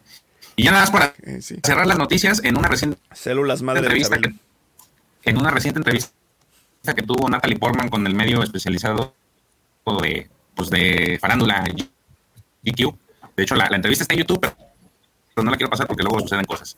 Eh, este, eh, Natalie Portman se dedicó a responderle a algunos usuarios en las redes. Es- tienen esta dinámica en la que le ponen una computadora, una tablet y empieza a ver algunas pre- preguntas relacionadas a la que le hacen los fans y ella se pone a responderlos, ¿no? Entonces le preguntaron a ella si este si le interesaría o que qué onda si Pat me regresa no. Y entonces este ella dice que pues si se le ofrecen sí, si no dice ella no no dice que no, la actriz reveló que está dispuesta a regresar al universo galáctico y que no descarta la posibilidad de descubrir qué sucedió con Ami- Amidala. Pero dice que hasta ahora no le han solicitado su participación en ninguna producción relacionada con la saga ni siquiera para un flashback, pero ella dice que, no hay pero sí entro. Como ven, le- De todo lo que dijo George, le entendí que lo de que Padme Nada. va a regresar. Que es una posibilidad de que regrese. Nada más una Pero- pausa antes, antes de comentar esto, perdónenme. En IMDB ya aparece Temor a Morrison como Rex. en el episodio 1. Soy uno. O sea, ya está confirmado. Es un hecho que va a aparecer tal cual. Ya, ya tal cual lo viene ahí registrado. X. Ahora, Amidala, pues qué chido, ¿no? Es- sigue tan. Oye, no quiero sonar feo, pero sigue tan guapa. Yo no he visto fotos recientes de ella. ¿Sigue tan guapa como antes? Sí, sí, sí. Ah, pues Ahora, sí, yo ahorita para este, para este programa acabo de ver, te digo, vi la batalla de Genosis y sí, sí tiene una belleza virginal de diosa Ah, increíble esa mujer. o sea, sí es algo fabuloso. Preciosa. Sí, o sea, no, no, se ve inhumana de lo, de lo increíblemente hermosa que es. O sea, se ve en serio. Y qué buen cast, eh, digo, pensando un poco en, en Carrie Fisher, que también tenía esta belleza que no se veía como maleada, sino esta belleza tan natural. Qué buen cast de Natalie Portman, me parece, que, que emula esa belleza tan, eh, voy a decir, tan natural y que aparte le- los años le han, le han pegado bien, ¿no? Digo, yo no lo he visto recientemente, pero normalmente es una chava muy guapa que, que se mantiene como en un, en- se ve muy linda, ¿no? Entonces creo que debe ser interesante. Ahora, pues tendría que meter como una, o, o un flashback, o, pues sí, ya se murió, ¿no? También va a estar flotando en Bacta Lucifer su cabeza. Oigan, yo tengo una fe de ratas, por cierto. Se me, siempre se me ha pasado por dos programas que dijimos que esta Katy Sackhoff estaba casada con Carl Urban. No. Se, ya se separó de Carl Urban desde el 2021 y ahorita está casada con Robin Gatsby. Y al parecer, inclusive, hubo problemas gandallas con, con Carl Urban, ¿eh? O sea, de hecho, porque habíamos mencionado que era que, que el esposo era este cuate y no. No, sí. Ahí errorcillo. O Hola, sea, George. hubo- Hola. George, bienvenido. Fe de ratas, No, no, fe de no, no. ratas, se pasa. Muy bien. Se llama Robin Gatsby, el esposo actual. ¿Ya no me escucho mal? ¿Ya? No, No, no, no, no. bien. No, no, Ahora te cortas. mira, te peinaste, te diste el tiempo de Estamos, estamos comentando la sección favorita de With the Money Dancing the Dog. Entonces, Ah. Claro, Ya. sí, o sea, Sí, es. creo que no escucharon esa parte. Es que le, le hicieron una entrevista en GQ y alguien le preguntó si quería, si qué posibilidades había que regresara y ella dijo, no me han avisado, no me han dicho nada, pero si quieren sí le entro. Claro, pues quién no va. Quiero decir que no. ¿Quién va a decir que no? estos pollos quieren maíz. La Había. verdad Ah, Esos pollos quieren más. Ah, el, el único problema es que el personaje, pues, no tienes como, salvo quisieras como un spin-off del pasado, pues no tienes mucha chance de Que le hagan meterla, ¿no? una animación en donde le preste su voz, güey. Porque ni en la- Imagínate, güey, a ver, blow, blow your mind. Imagínate que parecía que se había muerto, pero no se murió. Que la salvó el androide ese metemanos que le andaba sacando a los bebés. ¿Ves que tenía unas cucharas? ¿No viste que tenía como unas cucharas donde sacan los Sí, bebés? sí, sí, sí, sí. Que ese güey la salvó y se la llevó lejos para que Anakin no supiera. Oye, y madres, en eso es aparece. que pero aquí eh, es- está medio estúpido esto que, que- que- que pasó Oye, en la tampoco- película. No, no, no, no estoy diciendo lo tuyo. Oye, no, no, no. Mis, mis ideas son No, tontas, pero no. No, no, no, no, no, Ah. Al contrario, al contrario, voy a reforzar lo que tú dices, porque es como que muy tonto pensar que a Anakin lo sacaron desde las mismísimas fauces del Popocatépetl, lo sacaron así, sin brazos, sin piernas, chamuscado y con la moral por los por los suelos. güey. Y sin Y huevos. se ¿no? lo llevaron, lo pusieron en una, lo pusieron, ajá, güey, era un, era un chicharrón, güey. Un chicharrón tatemado, güey. Y lo pusieron Le entonces dicen el en castacán, güey. le- Güey, no, lo sacaron como almohadita quemada, güey. ¿Sí sabes por qué como almohadita quemada? O sea, sin bracitos y sin piernas, parecía almohadita. ¿Te acuerdas, ¿Te acuerdas del chiste de Polo Polo de el tabique, tabique, el tabique, tabique. que hasta lo llevaban en cubeta? Sí, sí, sí. Lo recuerdo. ¿Por qué se hundió? Es que me cansé de andar con No, las no, es que orejas. se bueno, me calambró una oreja. este, lo sacan como, como tabique chi- achicharrado de, la- de Mustafar. Y la Padme se nos muere de tristeza, No, güey. no, es que de tristeza es una muerte muy triste. O sea, Triste está el guion, más bien. A ver, a ver. Lo más triste de esto. pero ojo, estás hablando de, de las precuelas, ¿no? O sea, las precuelas también son como ese. Sabemos que Lucas no era el mejor guionista del mundo. sabemos que lo bueno que hacía él era, creo yo, un poco la edición, un poco él. Y, medio poco a poco, y medio poco a Y poco. no estaba Marsha. ¿Qué esperabas que sucediera? A- A mí en lo personal, ahora, tienes otra gran ventaja. Desde que abrieron el mundo entre mundos, pues siempre puede regresar alguien del pasado a saludar y dar lata y dar El consejos. multiverso, y todo, sí. ¿no? O sea, Oye, ya- que la es como- castearan como... Mara Jade, ¿te imaginas? Ándale. Nah, pero pues cómo. O sea, igualita Bueno, pues no, parecería, pues que dijeran, se parece un chorro y que por eso, no sé. parecería Amor en Silencio, donde Omar Fierro es igual a su papá, ¿no? Tienes razón, Saita. La depresión no- no es algo de juego, hay que tomarlo muy en serio. No, no, estamos de acuerdo, pero, pero podría ser que se, que se sintiera mejor, que alguien le diera unos consejos y se sintiera mejor. Que buscara terapia en vez de morir y se ponle tú. Exacto, que Obi-Wan le diera uno de esos grandiosos consejos que le ha dado a todo el mundo y que dijera, güey, tienes razón, este güey no lo vale, es un pelaná, algo así, pues digo. O Porque, a ver, te mueres de tristeza, pero tienes dos hijos, ¿no deberían de darte cierta alegría tener dos pequeños, hermosos hijos? Es lo que dicen son la alegría. Es lo que dicen todas las tarjetas de Hallmark, güey. Exacto. Yo no entiendo, güey. Eh, Yo no entiendo esa parte, pero bueno. Digo, o- perdió o la alguien- razón para vivir, güey. Tienes dos razones. ¿O alguien le dijo cuánto iba a costar las universidades en el lecho de muerte? Eso sí te quita la razón Oye, para vivir. Y que, no, y Mira, que no le iban a pasar manutención, güey, ¿no? Porque pues, déjame decirte esto, ¿eh? Las universidades te quitan la razón para vivir y aquí sigo. Porque la razón para vivir ya la perdí desde hace. Como roble, muerto pero de no. pie. Muerto por dentro. pero seguimos de pie, carajo. Ahora, sin duda alguna, sería muy lindo volver a ver a Natalie Portman enfundada en ese trajecito de las nieves medio rasgado. Ahora, ahora, ahora, ahora, ahora, ahora. Hay una posibilidad que no hemos barajeado y que, digo, siempre hay una posibilidad. Teníamos a esta secta que se llama las Padmelitas Descarsas, las que aparecen en el cómic. Puede ser Natalie Portman una doble de, de, de Natalie Portman. O sea, Güey, que agarraran a Kira Knightley y la trajeran a hacer de esta vez. O sea, no manches. de- no, no, no, no, no. Cameo, que sea Natalie Portman, que sea ella. No, pues yo soy la doble. Así como, como la gran estafa que traen O sea, a Julia soy Roberts a clon. hacer la de Julia Roberts. Me, me- me- me- me voy, a, No, voy no. a subirme, voy a subirme al tren de Star Wars, voy a hacer un clon sin ser clon, ¿no? O sea, como Sí, te muera pues, sí. Morrison, esencialmente hace Django, hace Boba, hace ya todas las demás. Pues sí. a que Padme, que a Natalie Port- Portman, por esta morra, haga a, a- a la otra, a Sade, güey, ¿no? Sí, sería interesante. Pero, pues, ¿qué, qué, qué las podrías hacer, no? Agarrar la Pues, idea del cómic Nada, nada útil, aparentemente, porque aparte estuvo desaparecida no sé cuántos pinches años, como Azoka, güey, durante la batalla de Endor. No, no, todo. pero no te equivoques. Están desaparecidos porque tú no sabes, pero están haciendo cosas por ahí en algún lado, ¿no? O sea, Oye, y lo que además- pasa es que no conoces todo lo que sucede. Criando a sus hijos, no Lucifer, y eso es una gran falta, güey. En sí, Genosis, en Genosis, lo acabo de ver otra vez. Padme está de guerrillera, ¿eh? O sea, ya así tal cual, y mira, y vente para acá, y mandando señas, y taca, taca, taca. O sea, Lola la trailera todo lo que da, ¿eh? O sea, la Padme la trailera está on top.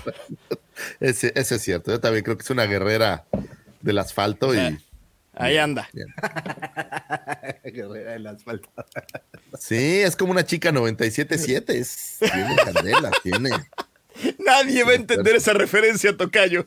Probablemente Te no si no eres chilango de personas. y ochentero, pero Sí, exactamente. si alguien le entendió, por favor, échenos un cable, soy curioso. Por favor, hágase la prueba del COVID again. y de paso la de la osteoporosis, ¿no? Qué horror. Un tacto de próstata, digo ya. Pero entonces, la nota es que le Hasta la primera rayita, ya sabe. Exactamente. Cuando Y nos veamos vela. así nos saludamos, Tocayo. Oye, dice, ay, ese dedos largos, dice. Doctor, Por lo menos no se cortó la las manita. uñas. Y le dicen el, el manotas. No, el manotas no. Ay, qué calloso, Doc. Una, eh, póngase tantita crema. No, Se ya. va el profe y esto se descarrila de una manera. Para los que están escuchando, señores, estamos hablando de un El examen de que. Checo hizo recientemente y por eso lo tiene muy claro. Entonces, eh, cuando uno llega a los 40, pues hace falta Oye. Nada más, Checo, Yo- te voy a dar un consejo. Checo, se puede ya hacer por prueba de sangre, güey. Ya no es necesario. Lo demás ya es. Este, Ya es por gusto. Ah, no, ahora me cumplen, Ahí es por fanatismo, exactamente. Ya, ah, no. comezón. Llevo Nada 40 más- años esperando esto y ahora no. Nada más fíjense, por favor, si el doctor antes de hacerlo que no vaya a hacer esto. Ah, Eso no. para Eso los no. que nos están escuchando, Davo chupó de una manera muy desagradable sus dos dedos. Y, y plop. Oye, está bien serio. Oye, güey, feo oye, y penoso es que después el doc agarre, saque y diga, ¿Qué comiste, madre. güey? usa toallitas húmedas, por lo menos. George. Sí, Ya güey. Estás No vaya. George, por favor, entonces ilumínanos la nota. Era, Eran bayos. Oye, y te dice, pero mira, traigo un guante de Star Wars. Ay, disfrazado del Exogort, ahí te va, güey. Solo por eso ahí te va, la ahí te va fuerza el te tercero de acompañe. gratis, ¿va? Ay, güey, no, ya nos Acabamos pusimos de muy perder es- como 200 seguidores en el programa, eh, sí. muchachos. Una disculpa por los que están aquí. O sea, no, Los no es chistes rectales no son cosa normal aquí. No es Pues, una nuestra intención hablar de eso, pero como la media promedio de este programa ya pasó los 40 años, Pues sí hay que reírnos Eh, del asunto. pues hay que reírse de las desgracias que conlleva este cambio de edades, digamos. Esta Mira, madurez. estamos en Star Wars y pues y se habla de hay, planetas hay y, dos pues, próximos para los 41, güey. Agárrate, Guadalupe. entonces, hay- estamos en Star Wars, se habla de planetas y Urano es un planeta, entonces En el, en el panel, ¿hay algún menor de 40? ¿Quién es el seguro. Ay, sí, güey. Mira, Sarita. No, no, no, no, entre nosotros, entre los que siete. Ah, no, pues Jorge, ¿cuántos tienes? No, pues Jorge, acaba de sí. cumplirlos, ¿no? Sí, acabo de. ¿Cumpliste los 40 ya, George? Madres. Cherruco. Pepe también. Wow. Por eso abuelo. Pepe ya en diciembre. Es puro cuarentón. Y, y como Pepe está chiquito, güey, qué chinga, porque va- todos son de manos grandes para él. Se lo van a agarrar como a la rana René, güey. Sí. ¡Ah! Nunca, oye, nunca Ese leíste. chiste lo acaba de hacer, lo acaba de hacer Héctor en, un- en uno de mis, de- en un en vivo de hace una semana. de hace unos Pero eso es muy viejo. Literal. ¿Nunca viste el video risa de, de los mofles? Los mofles. que aparece, aparece la rana René y la queja es que le quieren meter la mano para hacerlo hablar. Es muy gracioso, se lo recomiendo. Mira, mira cómo quedaron sus Video ojitos después risa. del examen. güey. Exactamente. Sí, como tristón, así de, ah, ya se acabó. Caliéntese la manita. Ay, ay, como el maestro Miyagi. le hace. Ay, ay, ay. Bueno, ¿en qué estábamos, Qué señores? No, ya, ya terminamos la nota, No, pero ya, se por favor, en nada, vamos a despedirnos, por favor. Bueno, Se fue a la mierda. Oigan, oigan, Eso no, ya me, se me fue a la falta algo, me falta algo, me falta algo, permítanme, dejen- denme, regálenme unos segundos. bueno, El día, mientras el día primero de junio tengo el honor de cumplir aniversarios con mi esposa Cristi.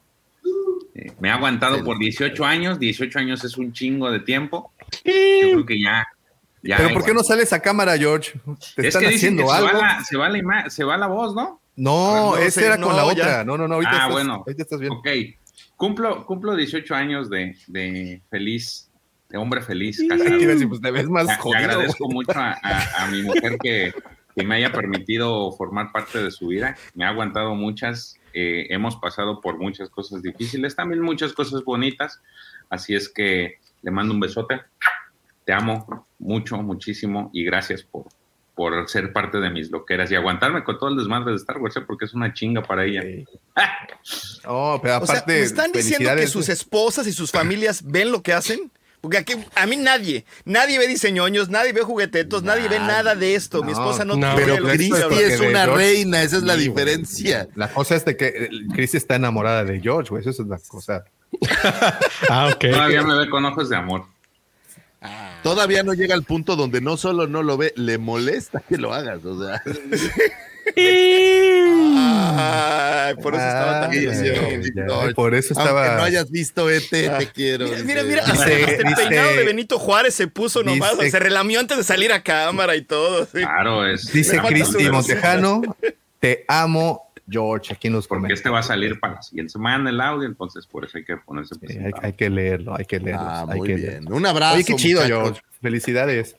La neta que se dice fácil, pero son un chorro de años y, y aguantarte está cañón. Entonces, a la Algunos ni al, ni al Un abrazo. 50% llegamos de eso. Saludos a la Para eso voy, ¿eh? Me acabo Ah, claro, que posible, pero probable, es muy posible y probable que el siguiente sábado no esté por motivos de festejo, así es que eh, quiero avisar. Ah, no, vamos a comprobar. Oye, aquí es donde, aquí es donde se empiezan a molestar, güey. Así de, oye, pues voy a grabar y después vamos a, no sé. Es dónde". probable. Es, es probable, todo depende. Me va- me va- es que lo, lo más seguro es que me hagan como a ti, que me van a poner con las yemas.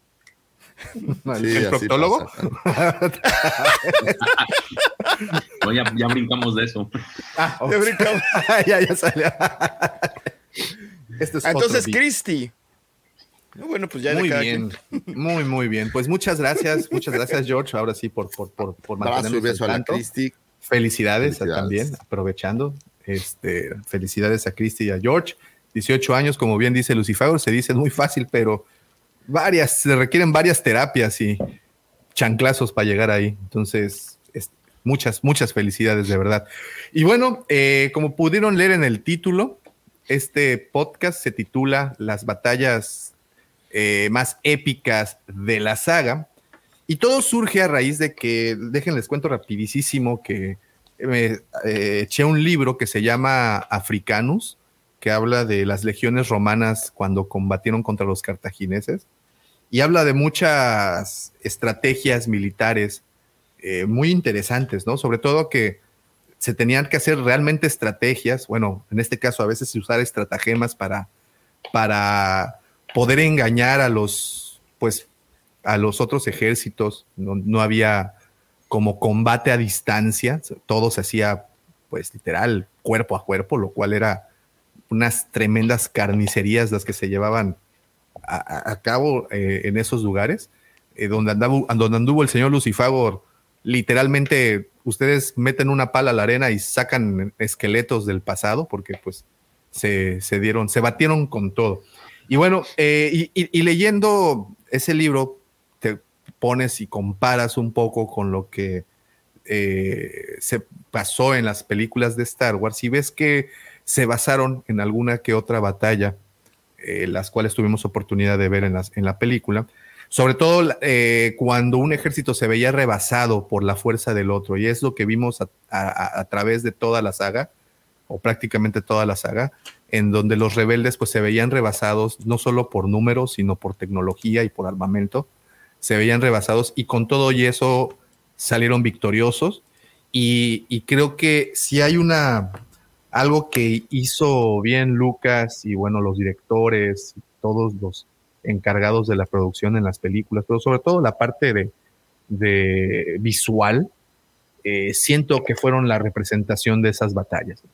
Eh, tuvimos batallas grandiosas que quedaron, pues, obviamente para la, para la posteridad. Lo que vimos, por citar ejemplos, la batalla de Scarif fue una cosa hermosa a nivel visual.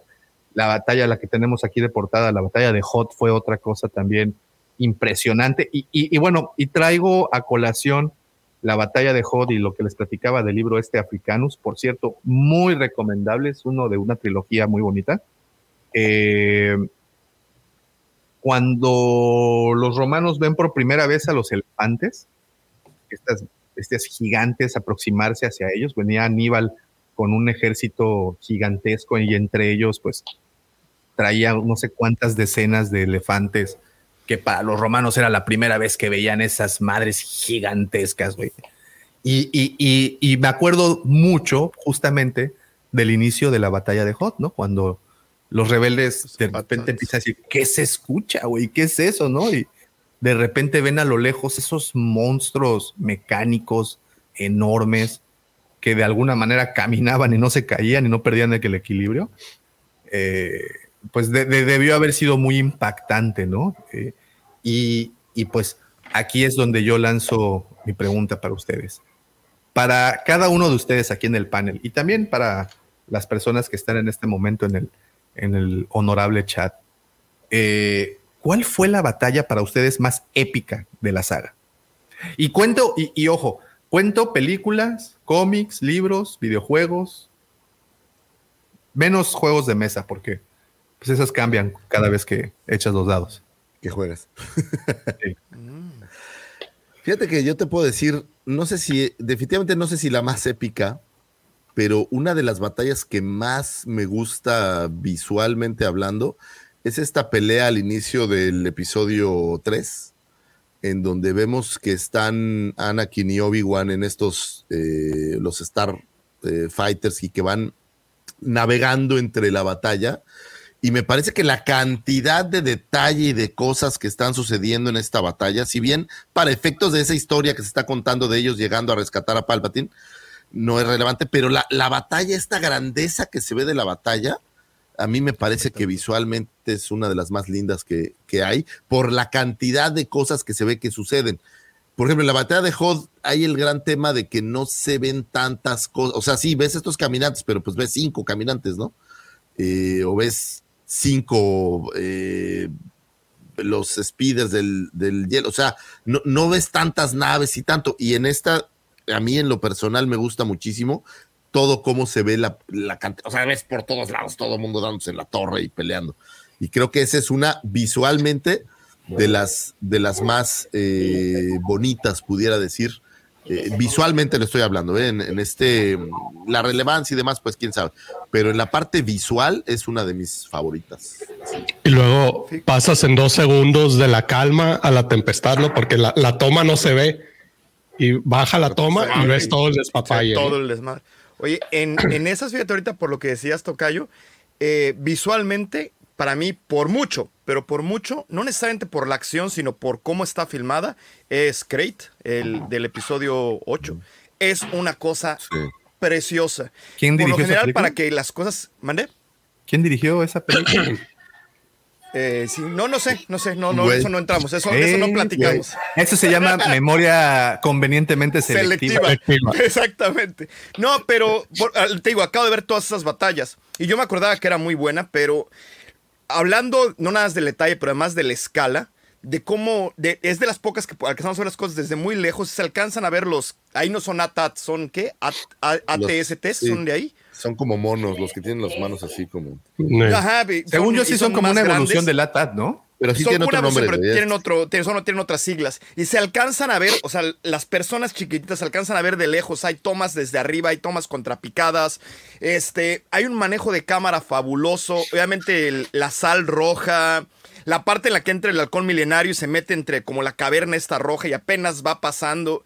Es en serio, visualmente, tal vez de mis peleas, si no es que mi pelea favorita junto con Scarif. Es una cosa ridícula a nivel visual. O sea, lástima que la película esté regacha. Mira, te voy a decir cuál es el problema. Qué bueno que Ryan Johnson la dirigió, pero ¿por qué carajos le dejaron escribirla? Ese es mi problema. O sea, no, está bien, qué bueno que la dirija, pero ¿para qué le Es- mete mano ATM6, nomás para el registro. ATM6? Y el, el- el problema fue que lo dejaron escoger su propia historia, como si fuera libro de, de prepubescente. Y, y ese creo que fue el problema, porque creo que como director, híjole, me parece que es de los Es mejores. intachable. En direc- es, es- Como es director. fabulosa. Como director, es una Sí. cosa espectacular. Tiene, tiene unos manejos de composición, inclusive nada más cuando sale Kylo Ren, los aires que le dan, como siempre está como un poquito de tres cuartos, siempre se, o sea, se, al- se alcanza a ver que todo tiene un storyboarding perfecto, un manejo de cámara. Hay una toma de Luke por atrás, con la, la primera que sale, bueno, no es Luke, es como su proyección de fuerza de Luke, y se alcanzan a ver precisamente todas estas, todas estas, este... ATM6 y todo esto, y les alcanza a ver este tamaño, una cosa hermosa. Y si pones eso en comparación una vez más con Genosis, Genosis duele, o sea, Genosis está, está ruda, en serio, hijo. No, la cosa con Geonosis es que ves una cantidad inmensa de Jedi y está. Eso.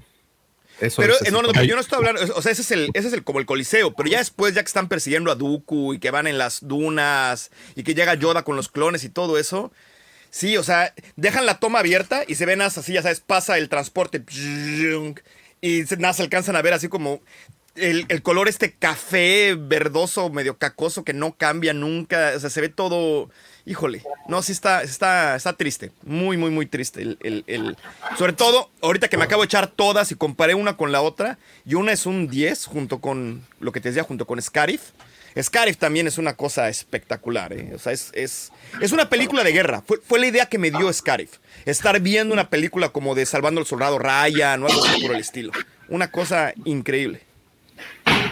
Sí, es Yo en mi caso la, la primero mucho y, y justo lo que platicábamos hace unas semanas, eh, la primera que yo vi en cine fue el regreso al Jedi. Entonces, la batalla de Endor, pero en el espacio, Mm. si la comparas con la de Yavin, este, que hay muy pocas naves y acá así inicia, hay demasiadas naves. Entonces ves también la evolución de los mismos efectos, de cómo los manejan ahora. Sí, esa, esa, al menos de la trilogía original, es la que más me, me impresionó. Oye, Y el justo poder de ayer la vi, vi- sí. Ah, y justo ayer vi la de Rogue One, entonces había muchos detallitos que no recordaba, este, y, y sí, tal cual, está muy bien hecha esa también. Lo que iba Ahora, a decir es, en Genosis, perdón, déjame, déjame dar más para que no se vaya. En Genosis casi no usan música. Usan un par de, de acentos aquí y allá, pero hay muchísimo silencio. Y en Star Wars se necesita el tan, tan, tararán, tan, tan, tan, tararán, tan, tan. Y, y esos, esos movimientos, ese tipo de cosas te dan un dramatismo muy particular.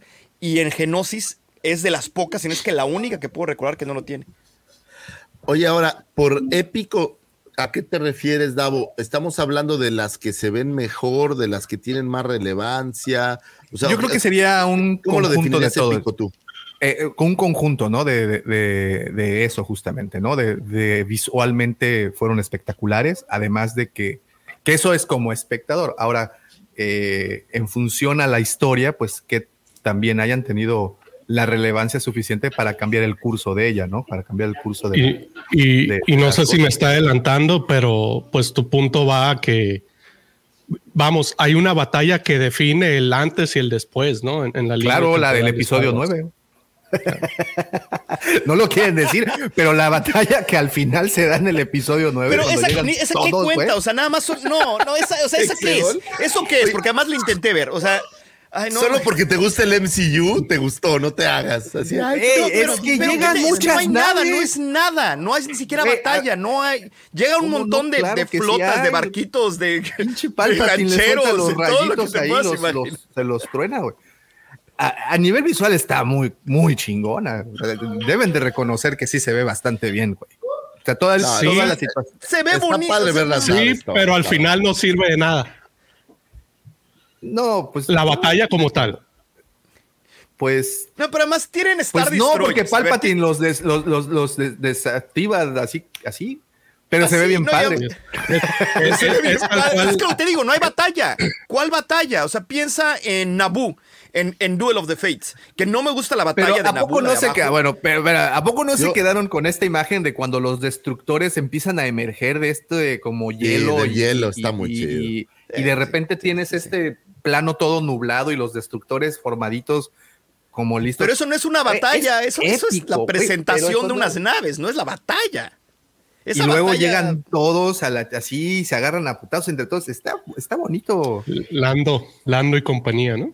Lando y compañía, exacto. Y el Ghost. Ni-. Entonces, la Holdo, la, la, la, Holdo Move, la Holdo Maneuver también se ve muy bonita, los efectos se ven bien padres y todo se ve padrísimo. Pues sí, pero ¿qué? ¿Eso es una batalla entonces? No, O bueno, sea, esa fue una masacre. Nada más le estaban dando bombazos a los, a los, este, ¿cómo se dice? También Ahora, llega estamos hablando mucho de, Llega de batallas de, de naves ahorita, del espacio y este tipo de cosas.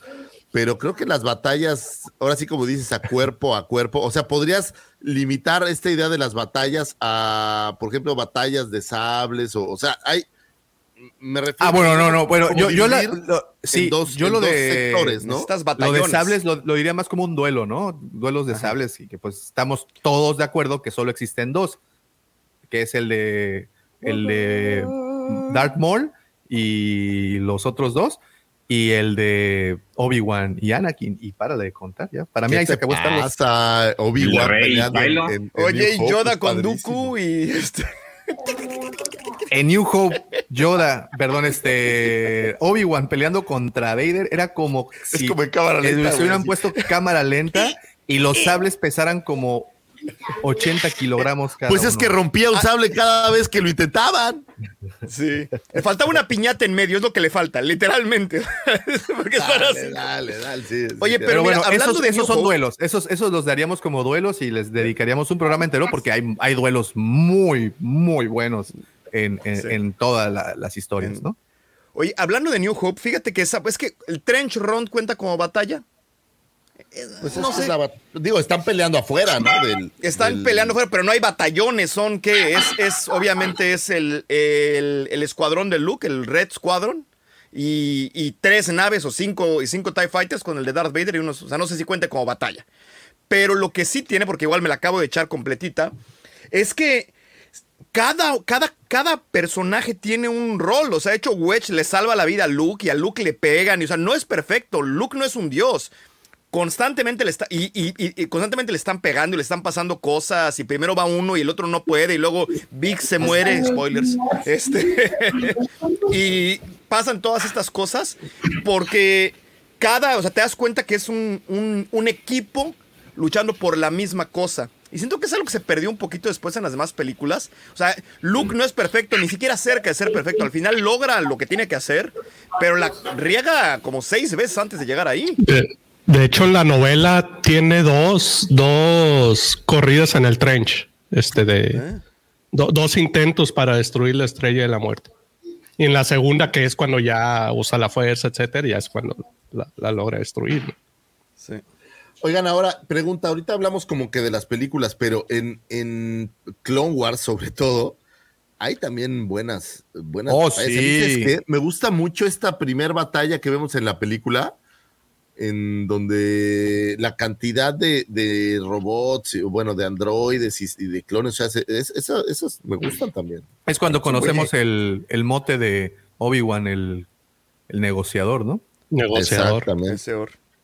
Oye, no, de. Clone Wars de Tartakovsky, la batalla de Coruscant. Uf. Uf, Ah, sí. hermosa. Que no tiene nada de música, nada más son las botas y el. Sí, sí, sí. Ah, Sí. Ah. increíble, increíble, fabuloso. Sí, sí, es, es, es muy buena, muy buena también. ¿Y qué pasa con la de Naboo? Los droides contra los Si le Gungans. escribiera Capulina. Oye, si quitas de ahí a Jar Jar Binks, eh, Pero no nada más Jar Jar Binks, eh, son varios. O sea, sí, sí es el comedy relief y se fueron por eso. Este. A mí, ¿sabes que yo, yo tengo un, yo tengo un pollito ahí con, con, con Anakin. Me hubiera gustado más que Anakin hubiera hecho las cosas a propósito, que hubiera sentido que la fuerza lo guiaba. Pero el hecho de que, ay, le voy a pachurrar un botón, ay, ya se está guiando solita la nave, le voy a pachurrar otro botón, ay, ya maté. ay, ay, ¿qué está pasando? Ay, no sé. O sea, híjole, sí, se me hace como de Ed Grimley o de. de- Sí, ese es, Fíjate, ese es un poco la que terrible, dice la. Sarita nos menciona dos. Este, ¿qué hubo, Diego? ¿Cómo estás? Eh, pero una de ellas que no le, no le ponen tanta atención, sobre todo por las escenas eliminadas, fue la de Minban cuando aparece solo. Claro. Y, y esa, y esa, esa se ve bastante, bastante Y cruda, ¿no? bastante de guerra, ¿no? Así bastante eh, como película. de Cuerpo a cuerpo, pues. ¿Sabes? Como, como, como película de la Primera Guerra Mundial, güey, como 1917, como esa, ese tipo de... No sé si vieron la película de Sin Novedad en el Frente, Sí, muy buena. Sí. muy buena, algo así, ¿no? ¿Y sabes qué batalla parecida me gusta? Sobre todo el cómo se ve Kylo. Esta batalla en la que están en. Me parece que es la Star Killer Base, donde están peleando. No, no, no. es cuando está buscando en el episodio Nueve. 9, que está como con neblina y con todo, y que y se ve nada más Ah, pues entrando Kylo es, blandeándose. Es, esa creo que se ve bastante bien. es No, acá, bueno, es, es, es el planeta este donde es, es Mustafar, ¿no? Es Mustafar. Sí. Ah, pues es- Oye. esa, esa me gusta cómo se ve el. Vader. Vader al final de Rogue One cuenta como batalla. Digo, hay varios ahí, este, rebeldes. Es masacre. Pues, pues, pues, eh, y es parte de Scarif. Un Scarif, ¿no? Pero qué Sí, belleza. sí, sería. Pero qué hermosura. Bueno, Scarif, Sería no en Scarif. Scarif espacial. Creo Sí. que Ahora, es mi favorita. cada Hay- película tiene su batalla, digo algunas hasta dos supongo, pero, No, pero sí hay, bueno, no hay- sí, ¿qué película no sí, tiene ahora- batalla? Sí, Ahora que Pues lo la más chiquita Todas. sería el episodio 3, es Coruscant del principio y después, ¿qué otra batalla hay? fíjate, si nos vamos desde el episodio 1 Pues, hasta el luego 9, el episodio muestran. 1 tienes, tienes la de Naboo. En el episodio Naboo. 2 tienes la de Geonosis. Geonosis. En el episodio 3 tienes la de Coruscant, bueno, los helios de Coruscant. En el episodio 4 tienes la destrucción de la estrella de la muerte. En el episodio 5 Ya tienes la de Hot. En la del episodio 6 tienes la de Endor. En el episodio 7, pues ahí sí no hay. Star Killer Base. Pero, no, sí, pues, Star Killer Base. No, Pero sí ese es un rescate, ¿no? Nada más. el- ¿Cómo se llama el planeta? sea, no es un donde ejército? No, donde está esta mm, la de los ojotes, ¿cómo se llama? Ah, claro, tienes razón. Sí, sí, sí. Esta más canata. Es. En el planeta donde está más canata, pues sí hay una batalla ahí de digo, hay una batalla ahí. cuerpo a cuerpo, y la de la ¿no? nieve también, donde Kylo Ren, donde le disparan a Kylo Ren y también Ese hay Pero. Pues es Pero ese es como un rescate, ¿no? Más No, si ¿no? van a destruir el planeta, pues es como la de Yavin. Ah, bueno, sí es cierto, tienes razón. Pues sí, es ir a destruir la- sí, la- Ahí está, mira, JM tiene mucha razón. Y Kashyyyk Utapau también del episodio 3. Mm. Claro, Pero, Ahí son pequeños glances, ¿no? O sea, no Sí. es O sea, sí, sí, no es una la batalla Qué bueno que se, que, que se Es la desarrollan más en 66. videojuegos. Que se desarrollan No, y más además en es la. Orden ¿no? 66 más que una batalla como tal. Es como un escape más que otra cosa, digamos. Luego, No, pero, en, el, o sea, en, en la teoría sí están en la batalla, pero no lo ves, ese es el, el punto. ¿no? en el episodio 8, pues tienen Crate. Y en el episodio 9 tienen la grandiosísima Ahora, sí no si es nos batalla, vamos- Esa, perdón, esa sí no es batalla. O sea, ¿qué batalla es? O sea, que lleguen ¡Hay caballos! ¿Cómo no va a ser batalla? Hay caballos sobre naves, güey. ¿De verdad quieres que te explique más cosas? A ver, ¿no te fue suficiente con ver caballos sobre naves espaciales, güey? Ese es el epítome de cualquier pinche serie de ciencia ficción. ¿Que nunca viste el video de Muse de cómo se llama este? El de Knights of Sidonia. Googleenlo. ¿Haz de cuenta? Ni al planeta de los simios se les hubiera ocurrido tanta osadía. Una batalla que no se ve, sin embargo, se narra en algunos libros, es la batalla de Jakku, y que es muy importante. ¿Se ve en batalla el de juego, no? Jakku ¿O es el. fue en, la- en Battlefront, esos se alcanza a ver, ¿no? Battlefront. En Battlefront, en, en la, en la trilogía de Aftermath narran un poco acerca de poco. ella. Eh, Y ah, es o sea, así sí, como que la, la batalla final, entre comillas. Pues ¿no? es la que se echan los remanentes a los remanentes del imperio. En teoría era como importante por eso.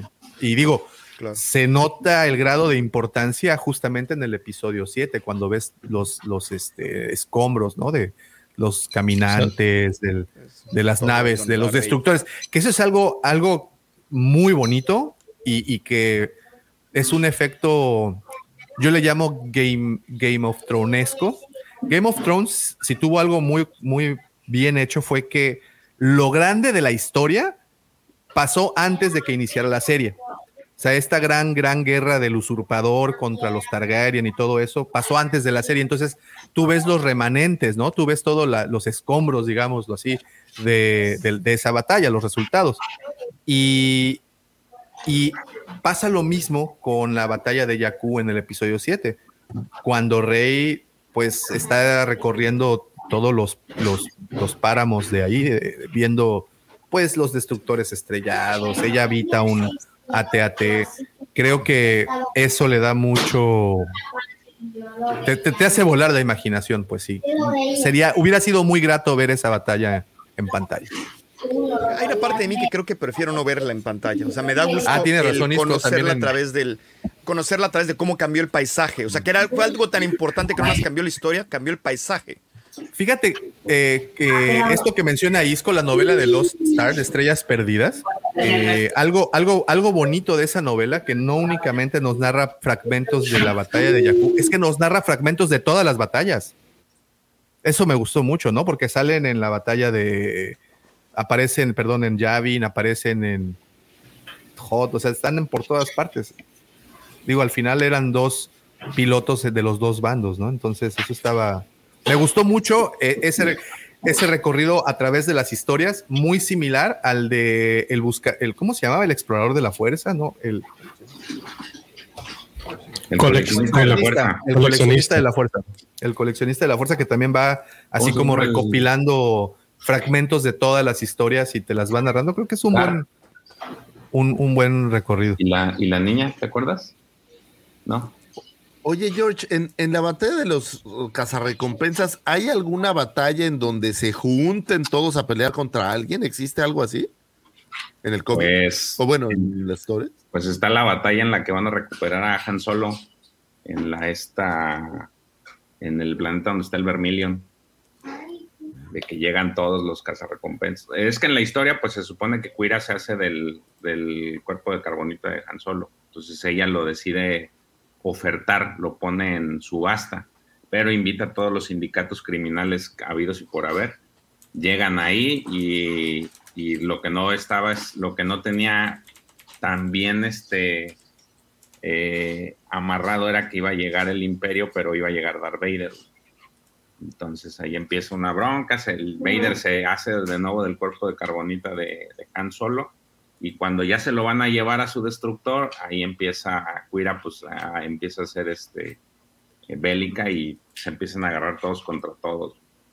Si se puede considerar como una batalla, pues sí, los cazarrecompensas ahí tienen, pues principalmente lo- el cartel Hot, que es el que este, hace todo el desmadre. Y al final, eh, Vader asesina a todos los, todos los cabecillas del, del clan Hot. Por eso es que se justifica que nada más Java dejó de ser el único manda más de, de ese cartel. Oye, Oye, eh, algo que menciona. Una, una batalla que me gusta, pero es, es con, en conmemoración a George. Esta batalla en el cómic donde pelean eh, contra los Drengir, eh, todos los, Ah. los Jedi de la Alta República, me gusta mucho que aparece la, la Hot esta en, enfundada como en una especie de skeleton. No, no sé, y los otros traen unos rancors. Y, o sea, esta, esta batalla me gusta, Sí, me gusta mucho. está es- bueno. o sea, las viñetas creo que se ven muy bonitas. La Alta República ¿Y High tiene un Republic? montón de, ¿Cuál histo- de- batallas y muy buenas, tanto, pues prá- prácticamente la mayoría son en tierra.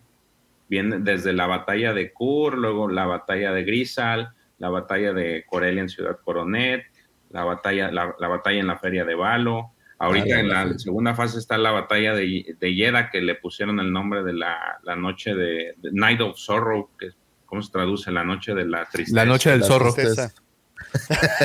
La noche del zorro. Oye, Zorro. eh, mira, una, una que menciona Mandalore Express, saludos Alex, por cierto, es este, hay una cinemática muy, muy bonita de Malgus entrando al templo Jedi eh, de, de Old Republic. ¿La han visto? No. No, esa, Sí, esa está genial, está muy, muy bonita esa. Oye, o los, o los flashbacks que vimos en, creo que es en Boba Fett, ¿no? De esta batalla eh, justamente en el Templo Jedi. Cuando están escapando, esta donde escapa ¿Grogu? eh, Grogu, pero ves que hay como, como dos o tres flashbacks de ese mismo momento durante la serie, Mm. que se ve ahí, se ven los clones a lo lejos y se ven todos peleando. Creo que eso se ve interesante.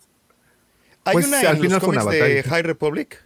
¿Cuál? Este, te pregunto. hay una en los, cómics de High Republic que me gusta mucho, que es cuando pelean con los, con los HOTS. O sea, los HOTS están de su lado, se vuelven. Ah, es la que dice este. Es esa que pelean contra los Drengir.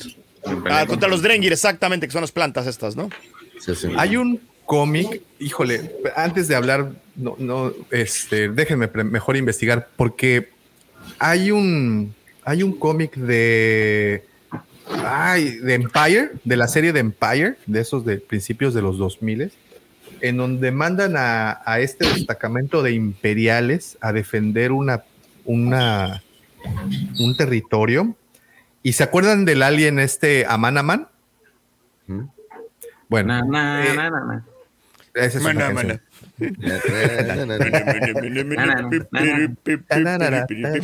Y así es como se pierde el hilo en estas conversaciones. Este Déjame sacarte un moped, espérame.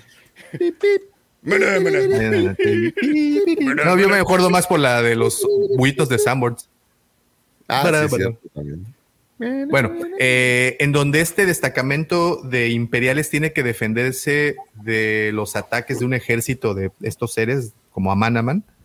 Y de hecho hay un comic pack muy bonito en donde viene un Amanaman y un imperial que no me acuerdo cómo se llama.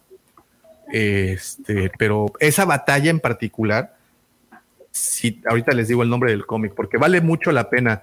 Es de las, de- además de que este, este imperial se volvió como importante, ¿no? Y, Vale la pena ver. Ahorita, ahorita les averiguo el. En sus memorias, ¿existe alguna batalla entre muchos Jedi y muchos Siths que hayamos visto en algún lado? Es que seats nada más hay dos. Dos seats nada más. No, bueno, hay ahorita, dos, o sea, pero en, en facetas Ah, antes, pues en teoría había, había En, más. en- en los libros de Darth Bane, bueno, al menos en el primero, narran estas guerras entre Jedi y Sith. Y, y así tal cual como lo dices, de forma masiva. Porque vaya, se supone que Bane es quien pone esa rula, esa rula, esa regla. Es- Este, entonces, previo a eso, existían muchos Sith. Había academias de Sith.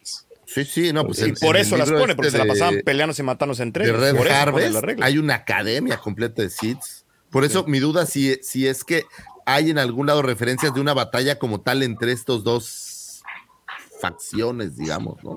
Sí, sí, lee el. Bueno, yo solamente he leído el primero de Darth Bane y, y- y te narran esas batallas. Está muy buena.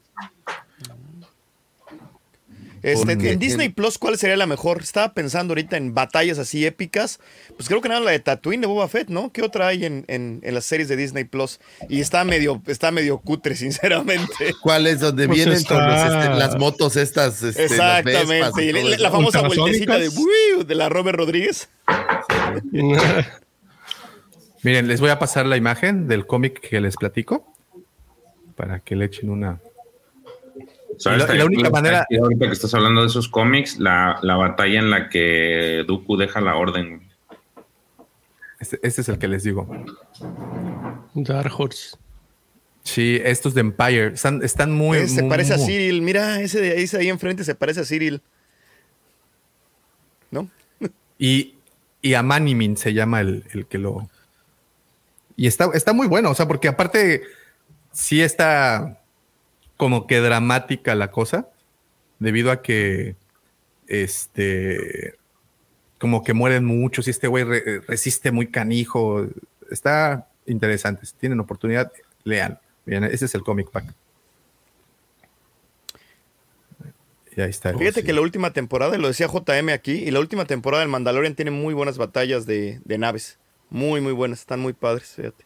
La del castillo de Bo-Katan y todas estas. Ah, del inicio. ¿no? Sí, eh, Sí. creo que eso, esa parte estuvo muy, muy, Muy, muy, llamativo. Y la otra que, que tampoco la tiene, o sea, también es así como leyenda, tipo la de Jakku, es justo la- las de Mandalor, ¿no? La, la noche de las no sé Claro. cuántas lágrimas. Pero ¿cómo esas se tomarían como batallas o ya como más bien dicho un abuso de Es lo que no sabemos. les rompieron Pues, su el- madre. bien Todo lo de. Aftermath, ¿no? Después de Yavin, todo lo que pasa, eso es batalla, o eso también nomás es Tlatelolco. Pues que batalla se supone, bueno, entiéndase que son dos, este, pues las dos Batallones. milicias. Dos ¿no? ejércitos, ¿no? Dándose en la, en la ejércitos. torre. Sí, yo también. yo en también- Rebels también hay un par. Yo me acuerdo, en- al final de la temporada 3 está esta, la de Atolon, que es donde Ah, sale claro. el Bendu. Que es la única sí, sí. batalla que pierde Tron. Sí, así es. De hecho, en, en- en uno de los libros, creo que en el de en el de Trizo, no, no, no, en el otro, en el de Alianzas, este, hacen referencia a que le echan en cara eso a Tron. En, en Fallen Order hay una en Kashyyyk, este, que está, está por- se pone buena, que está So Guerrera y todo. Esa está buena esa batalla. Sí, cuando. Sí, sí, sí. Pero no Y a resumidas- de la batalla o sí? No, no me acuerdo. No, pero o sea, la, no, la batalla está pasando por allá y tú, Sí, sí, y por tú ahí tienes que ir a un templo, tienes que hacer otra cosa, pero la vas viendo por ahí, se van viendo que, va, va- que van pasando cosas. Este, Y a resumidas cuentas para ustedes, ¿cuál es la mejor? Quedamos que Coruscant es como las top. Pero es que Coruscant tampoco, o sea, no se alcanza a ver, te la muestran No, la- tantito, pero no se trata de eso. pedacitos, ¿no? Van de Ah, camino, Creo pasan a que un la lado. que más tiene duración, digo, aquí corríjanme, es la de Scarif, ¿no? Yo creo que Es- Scarif es la mejorcita. Es, es que un Scarif, cuarto de la es- película. Scarif es- para mí es la mejor. Es, es como batalla. se es que lleva Scarif- buena es parte. Scarif y la de... Se Rogue One es una película de guerra, si te pones a pensar, es juntar al equipo que va a ir a hacer esto y que, va, y que se va a robar los planos y que va a hacer, o sea, y creo que como tal tiene un payoff increíble en base a, la temática de la película como tal. Y creo que ahí es donde funciona muy, muy, muy, muy bien.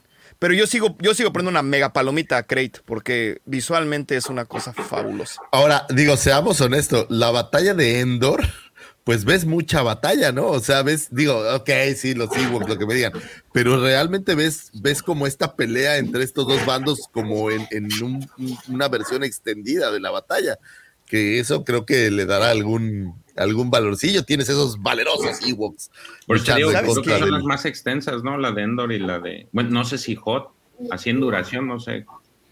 Yo creo que Pues, Hot es la de relativamente y la de Endor deben de ser las, las más larguitas. Pero lo que tiene la de Endor, que me encanta, es que dicen que una buena pelea en general, no nada más una batalla, tienen que ser muchos problemitas que se van dando y luego las pequeñas soluciones que se van alrededor de eso. Y eso es por lo que te decía del trench run. O sea, van a llegar y de repente va a pasar algo, pero no, pues ya les llegó este cuate, y ya tienen que solucionar ese problema y luego hacen otra cosa y es como un partido de ajedrez que, te- que estás viendo en tiempo real. Eso pasa mucho en Endor. Y me gusta muchísimo porque en realidad pues, Endor es una trampa. O sea, les, eh, eh, ya estaba esperando el, el emperador y él, él les, él les había dado las claves porque pues, los iba a matar a todos. Y tenían que quitar el escudo para que entraran los otros para poder volar la, la estrella de la muerte. Y, y creo que eso tiene un montón, un montón de valor en todas pequeñas soluciones que les van dando desde la manera más granular de un osito aventándole un coco a un, a un, este, a un este, chicken walker hasta volar la estrella de, de la muerte de la luna de Endor. No es Endor, es la luna de Endor. La luna de Endor. Una de las lunas de Endor, así es. Una de, una de las lunas de Endor. Discúlpanos, Pablo Y, Hidalgo. tam- y- y- y también y, y también la música de, de esa batalla el que, que ayuda mucho también, definitivamente. A, mí lo único que desarrollo de las batallas, a mí lo que para mí descalifica muy canijo esa batalla de Endor es Chewbacca gritando como Tarzán. güey. como Tarzán. Oye, el, el Ewok que se muere, nadie se acuerda de eso, pero está terrible, en serio. unos- sí, claro, sí. ¿cómo no se van a sí, acordar? Por O sea, que llega y le das así como, vente, vente, y lo voltea No, y otro ahí casi, casi, los- casi, casi. ahí los niños lloramos, güey. Y luego ¿Cómo llega y lo pisa un atat. Eso es Ay, como muy traumático, güey. Ahora, ¿Quién no se esa batalla tiene un gran significado, güey, porque es esta disparidad tecnológica que, que se soluciona a base de ingenio. Que, Es lo que te que- digo, yo y Lucas seguramente es lo que trataba de plasmar, ¿no? Como no todo es Los tecnología, dinero y, y- y grande, ¿no? Sino también estas pequeñas culturas pueden, pueden lograrlo. Es, es muy interesante. Es, me parece yo les tengo- un poco como cuando llegaban aquí los, los españoles con los aztecas, ¿no?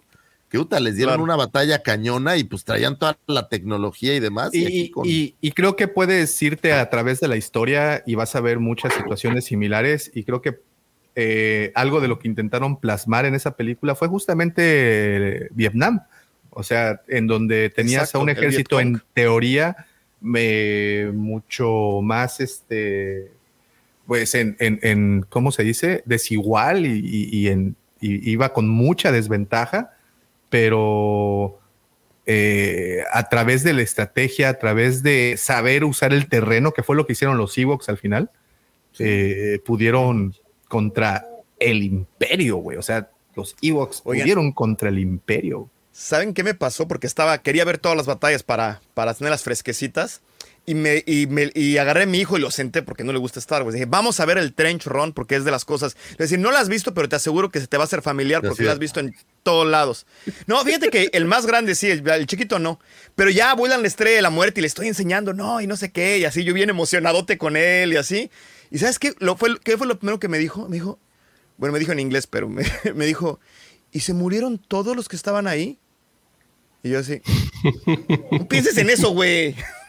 Claro que no, ¿de qué estás hablando? Estaba vacía. ¡Me dijeron malos! No había plomeros, dice. Los plomeros. Oye, se acordó de. No, me, me impresionó muchísimo, porque nunca, o sea, pues, para mí eran, o sea, sabes, todo era blanco, negro, ahí no había nada, porque todos eran Oye, malos. ¿Qué le dijiste? No eran seres humanos. Tranquilo. Oye, y yo sé que no tiene que ver con Star Wars, pero yo sí quiero hacer dos menciones ho- honoríficas de batallas que disfruto mucho. Sí, díganme que soy un asco. Pero a mí la batalla de Endgame final, la verdad. Ya sabía que iba a salir esto, Cayo. mucho. Ahí iba, allí iba yo. Lo siento, lo siento, soy un, soy un esclavo del- de la publicidad, pero es una buena batalla, se dan Pues es como la del episodio 9, nada más que pues no la quieren reconocer como tal. No, pero el episodio 9. No, pasan más cosas en la de Endgame que en la del episodio 9. La única similitud es que aparecen todos, ¿no? Como si las naves fueran personajes, aparecen todos. Pero te voy a decir otra, digo, nomás para ya cerrar y que digan, ay, ya, ¿por qué metes otras cosas? Yo no hay. hay pocas batallas que disfrute tanto como en El Señor de los Anillos, la tercera de los cinco Oh. ejércitos.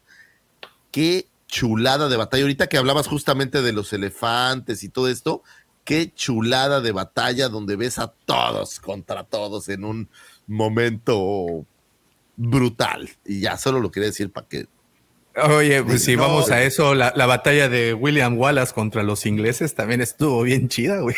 Es Ah, muy pues, chido, pues sí Ya es chida, güey, la neta, güey. No, bueno, el Señor de los Anillos, pues mejor vámonos por la del.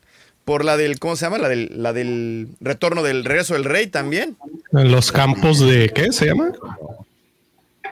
Se me fue el nombre. Ay, Se nos fue. es que El nombre no. Ibico. esa no nos gustó. Esa no nos Se gustó. Oye, baneaste al tocayo, eso estuvo No, mira, la te- bota. estoy ocupado mis manos con mi cosa para el estrés. Ah, bien. Oye, pensé que tu cosa para el estrés era. no, ese es para el desestrés. Oye, eh, sí, no, Pelennor, pero- los ¿Me campos de Pelennor. Sí. Mi No, punto es la- que hay batallas lindas también en otras sagas. Ah, digamos. claro, claro, Eso claro. es- La del gladiador, por Sí, ejemplo. pues, el abismo Ah, de Helm, tiene la de razón, los Alejo. campos de Pelennor. Tiene, tiene razón Alejo, las de Ready Player One están es más, es- esa batalla final es de la mejor que he visto en Sí, es razón. cierto. Porque eh, pues, Cuando la de- al Chucky es maravilloso. le entran todos contra de todo y como todo, como ya les dio, les dio entender. Pero ya, ¿no? ya estamos hablando de las mejores batallas. Ya nos fuimos a. Ya de Star No, hace, ya, hace ya- una hora estábamos hablando del proctólogo, güey. Entonces, No, pero a las mejores hay batallas de los también- proctólogos. No, no, es que son tres dedos, güey. No, Hay espérate. que aceptar que también hay muy buenas batallas en otras. Las de Café Tacuba también son sagas, esas, ¿no? ¿no? O sea, es- Bueno, no, no, no, esos eran originales. Ese fue el nombre del, del autor del libro. ¿Cómo se llama este? Carlos. Ay, ¿cómo se llama? No, Carlos. eh, Ay, qué, qué incultos somos. Las batallas en el desierto, ¿cómo se llama? Carlos Cuauhtémoc No. Sánchez. No. ah, búscalo para ¿Batallas que- de la juventud o qué? Pero es que el tema no me encanta tanto, no me llama la atención, por eso es que José no lo Emilio recuerdo. Pacheco. José Emilio Pacheco, gracias. Pero pues también Pero estaban esa- padres, ¿no? Es, es que Carlos es el las protagonista. las canoas. Oye, de esas batallas te las das en las canoas cada viernes. Ah, güey, no, sea, pues es- para batallas las que se llevan en la alcoba de Doña Carmen. güey, no mames, ahí sí. También en el Esa, desierto. oye, ¿no? esa trinchera, híjole, ha salvado a muchos soldados, güey. Todo mal, güey, todo mal. ¿no? Todo mal. Y es que aquí vamos Anyway. a que en tiempos de guerra cualquier bújero es trinchera. Entonces, Sí, qué cosa. sí, ya, eh, ¿qué tal si mejor terminamos el programa? Oye, ¿sabes cuál batalla me gusta también, digo, regresando a Star Wars? Esta La batalla por tu corazón. Pepe, ¿dónde estás? Yo soy el George. Extraño, Pepito, esa batalla no, esa Pepito, batalla, George, Me prometiste que ibas a estar en Cancún. Sí, qué cosa este. ¿Dónde está Pepe? No digo que se iba a conectar. Eh, Eso solamente indica una cosa: no van a ir al yate, es lo más seguro. ¿Sabes qué Ya, pasa? ya- Oye, ya no te fregaste. Pero yo, yo tengo enfermos a mis suegros y a mis hijos. ¿En lancha? Está complicadísimo. Mira, o en langosta. O en, o en esta versión donde, donde es como jet ski, creo, ¿no? Bueno. Este, en fin. En- Pero Entonces, batallas favoritas. ¿Cuáles eran las batallas favoritas de cada quien? ¿Scarif, todos? Endor.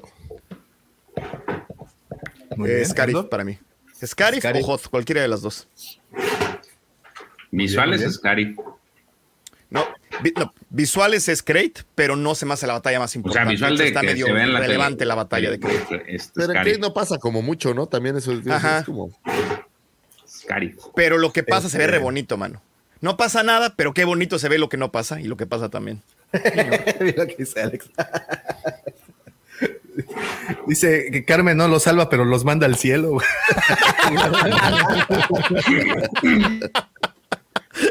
Oye, ahora que vengas, miale a Cancún, te vamos a llevar con Doña Carmen, ¿eh? No te hagas. Yo sé Nada más que te, te enmicas, por favor. Sí, por favor, por favor. Sí, sí. Y ¿Vamos al. Office Max antes? Oye, a mí eh, es la de arriba del, en los cielos de Coruscant. Me gusta mucho. ¿Cuál? Pero, La esa- de Coruscant, pero la del no se ve episodio nada. Dura, en serio, dura Pues- menos de tres minutos lo que se ve. Pero menos me de dos, tres minutos. y a mí me gustó el episodio 8 y pues, ese es el problema que traen conmigo desde hace como cuatro años. No, pero o sea, como que no se siente como No, batalla, no. es como una acción de. La acabo de ver hoy. Es, son, son ellos dos, en, son Obi-Wan y, y, y este Anakin. Y están haciendo como sus pininos por llegar, obviamente, a la, a la. a rescatar al canciller. Y la batalla se ve como a lo lejos, se ve increíble, pero dura bien poquito, en serio. Nada. No, bueno, no estamos hablando de las batallas largas o cortas, ¿no? Las que le gustan a. Pero es pues, épicas, épicas, no dices, ay, va a durar tantito, ay, qué bonito se ve de lejos, ay, qué épica se ve hasta allá. Pues, pues sí, pues es así, es, es- es cortito. No, muy bien. Qué bueno que les gustaron. las Modesta, largas, modesta, A ti que te gustan las largas, a Davo le gustan las cortas. Cada quien su vida. A mí me gustan las épicas, por favor, sí, o sea, que empiece y dice, ay, esta es épica, mano. Oye, ¿qué Ay, dices? Esa los ojos te hacen así. Ay, que suene, que, que cuando te la muestren, ¡tara! suene una música celestial. Ahorita le pongo duelo, Page. Espérate, déjale, pongo play. Ahí te va tu Oye. ¿y la, la tuya cuál fue? güey? La, la batalla que más me gusta, ah, no, a mí la de Coruscant también es, es una de mis favoritas, aunque sea chiquita. Pues, acá en Cancún nos gustan las, las cortas, Tocayo, discúlpame. Pues sí, es que No. salidos de la Aunque- alberca, pues. Aunque pensándolo un poco mejor, ¿sabes qué? La de Hot, esta parte de que sea todo plano como claro, eso creo que está también, también está padre, creo, me gusta. Fíjate que la de Hot tiene una acción que me encanta, que es cuando va, cuando va corriendo. Es Luke. Así. Y, y este. Y El sastrecillo dispara la cuerda y le pone la, y le pone la bomba. Dijo, ¿cómo me gusta esa parte? Es como el sastrecillo valiente, ¿no? A mí me gusta que se para un rebelde y le hace, vamos muchachos, y todo así, madre. no. Oye, una que han mencionado mucho en el chat y que no les hemos, este, no los hemos sacado, la de Umbara del general Ponkrell, que se La lleva a cabo en, en la sí. oscuridad, Sí, en la oscuridad de tu corazón. Hay, hay buenas. La que a, a la larga se acostumbran, pues sí. También la batalla de Ipori. Igual, ¿tú ya te acostumbraste, Tanito, o qué? Eh, Hoy. Darth hay- hay- en. Clone Wars hay buenas, la neta sí hay, hay buenas batallas. Sí, en, en Clone Wars hay muchos. Que creo que es la, la ventaja de que fueran dibujos animados, ¿no? Que podían la explayarse. serie en de cuestión- Mandalor. Oye, la, del epi- la de la temporada 1, la al final, la de Tatooine de este, del Mandalorian, cuando llega, cuando llega Moff Gideon. ¿Es Oh, batalla? claro. Ah, sí, Sí, ¿cómo sí, no? sí, pues sí, fue un buen enfrentamiento. La de los siete samuráis, esta del episodio, creo que es el 3 o el 4, ¿no? Ah, la que van a, a la, fortaleza, que se ¿no? entrenan Ajá. y ya sabes, ¿no? Esta parte donde The se- Three Amigos. Sí, de- Ahí es donde sale Cara Dune, el Mandalorian y Ujú. Hay unas Muy bien. buenas ahí. Pues hay muy buenas, digo, al final hay muchas y nos da gusto a todos, entonces creo que si no hemos, eh, hablo de las batallas todavía, creo Así que como- es, eh, algo- Así, eh, ¿Cómodo? pues las batallas nos dan gusto, bueno, Nos dan gusto, largas o chiquitas, que- ya es gusto de cada quien. No, bueno, hablando de chiquitas, creo que mi favorita, de hecho, mi favorita es la de Tartakovsky de, de Coruscant. Es mi Sí, está favorita. padre. Está padre. sí se está, O sea, está hay- lindo. Hay una también ahí con Tartakovsky, esta donde van en los speeders, Ah, que es buenísimo. como... eh, Como Geonosis, ¿no? Como Genosis. Esa también está, está padre. La de Cuando Kit pelean con Dulce, agua es un. Está Ah, increíble esa buena, sí, sí, sí, sí, de acuerdo. Ah, donde sale Kit Fisto, ¿no? La- madre. De Window. Que se echa como esa es bat- 400 mil droides, ¿no? esa no es batalla. esa es la misma, ¿no? Es de la que estoy hablando. La de, la Sí, de Windu es, la, es de la que estoy hablando. Sí, sí. O son dos No, hay muy no estoy hay muy mezclando. The circle is now complete. When I left you, I was but the learner. Now I am the master.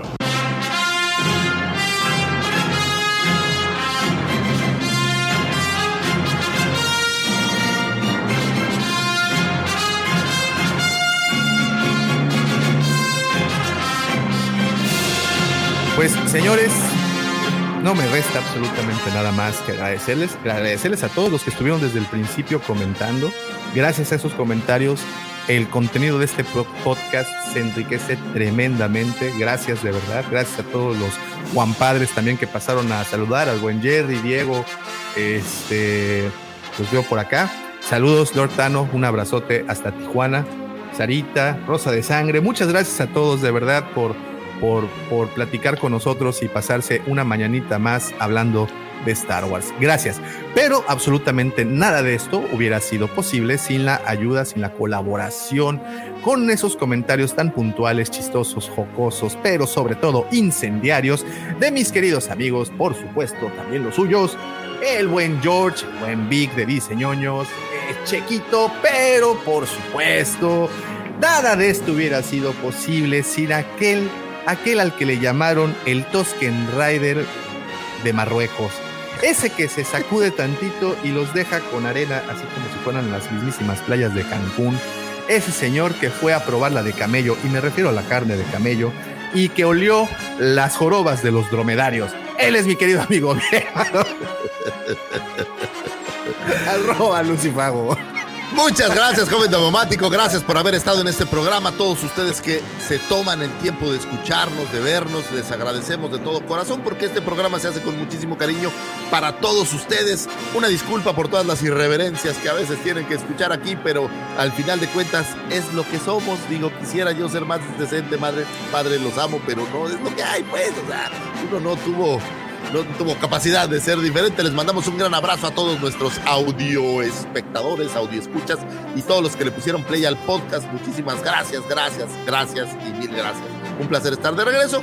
Muchas gracias a mi querido eh, Checo, George, Tocayo, al buen eh, profe que se tuvo que ir, a Pepe Mendoza, donde sea que se encuentre su, su ser, digamos. Si se le encuentra. mandamos si se le encuentra, le mandamos un abrazo. Lo saludan. Con Doña Carmen, Sí, ahí está. ¿eh? Con Doña Carmen está. Vino a ver a Doña Carmen, ahí está. Oigan, Y bueno, por pues cierto, dije esto. Tatooine y quise decir Nevarro, perdón. Corrijo, la última batalla eh, fue en Nevarro, no en, Ta- no en Tatooine. No te preocupes, Tocayito, eran las cortas que te entonces no pasa nada. Y entonces, eh, muchísimas gracias a todos los que se escucharon, pero este programa no podría ser posible, no podría llegar hasta sus closets, sus baños, sus escritorios godines o donde sea que nos escuchen sin la mente siniestra, ya popularizado, siempre imitado, nunca igualado. Sin del amor, Mandaloriano del corazón, Justin Bieber de la 139, Chayán de la Riviera Maya o aquel por quien doblan las campanas de Carlos, el imitador yucateco de, de Dulce. El joven. De Dulce. hasta, hasta ahorita me enteré de, de dulce, pues claro. sí. Muy bien, muchísimas gracias, gracias a todos, pero no nos podemos despedir sin antes desearles. Que la fuerza los acompañe, señores. Gracias y hasta pronto. Bye, bye. Recuerden que sale el lunes esto en audio. Bye.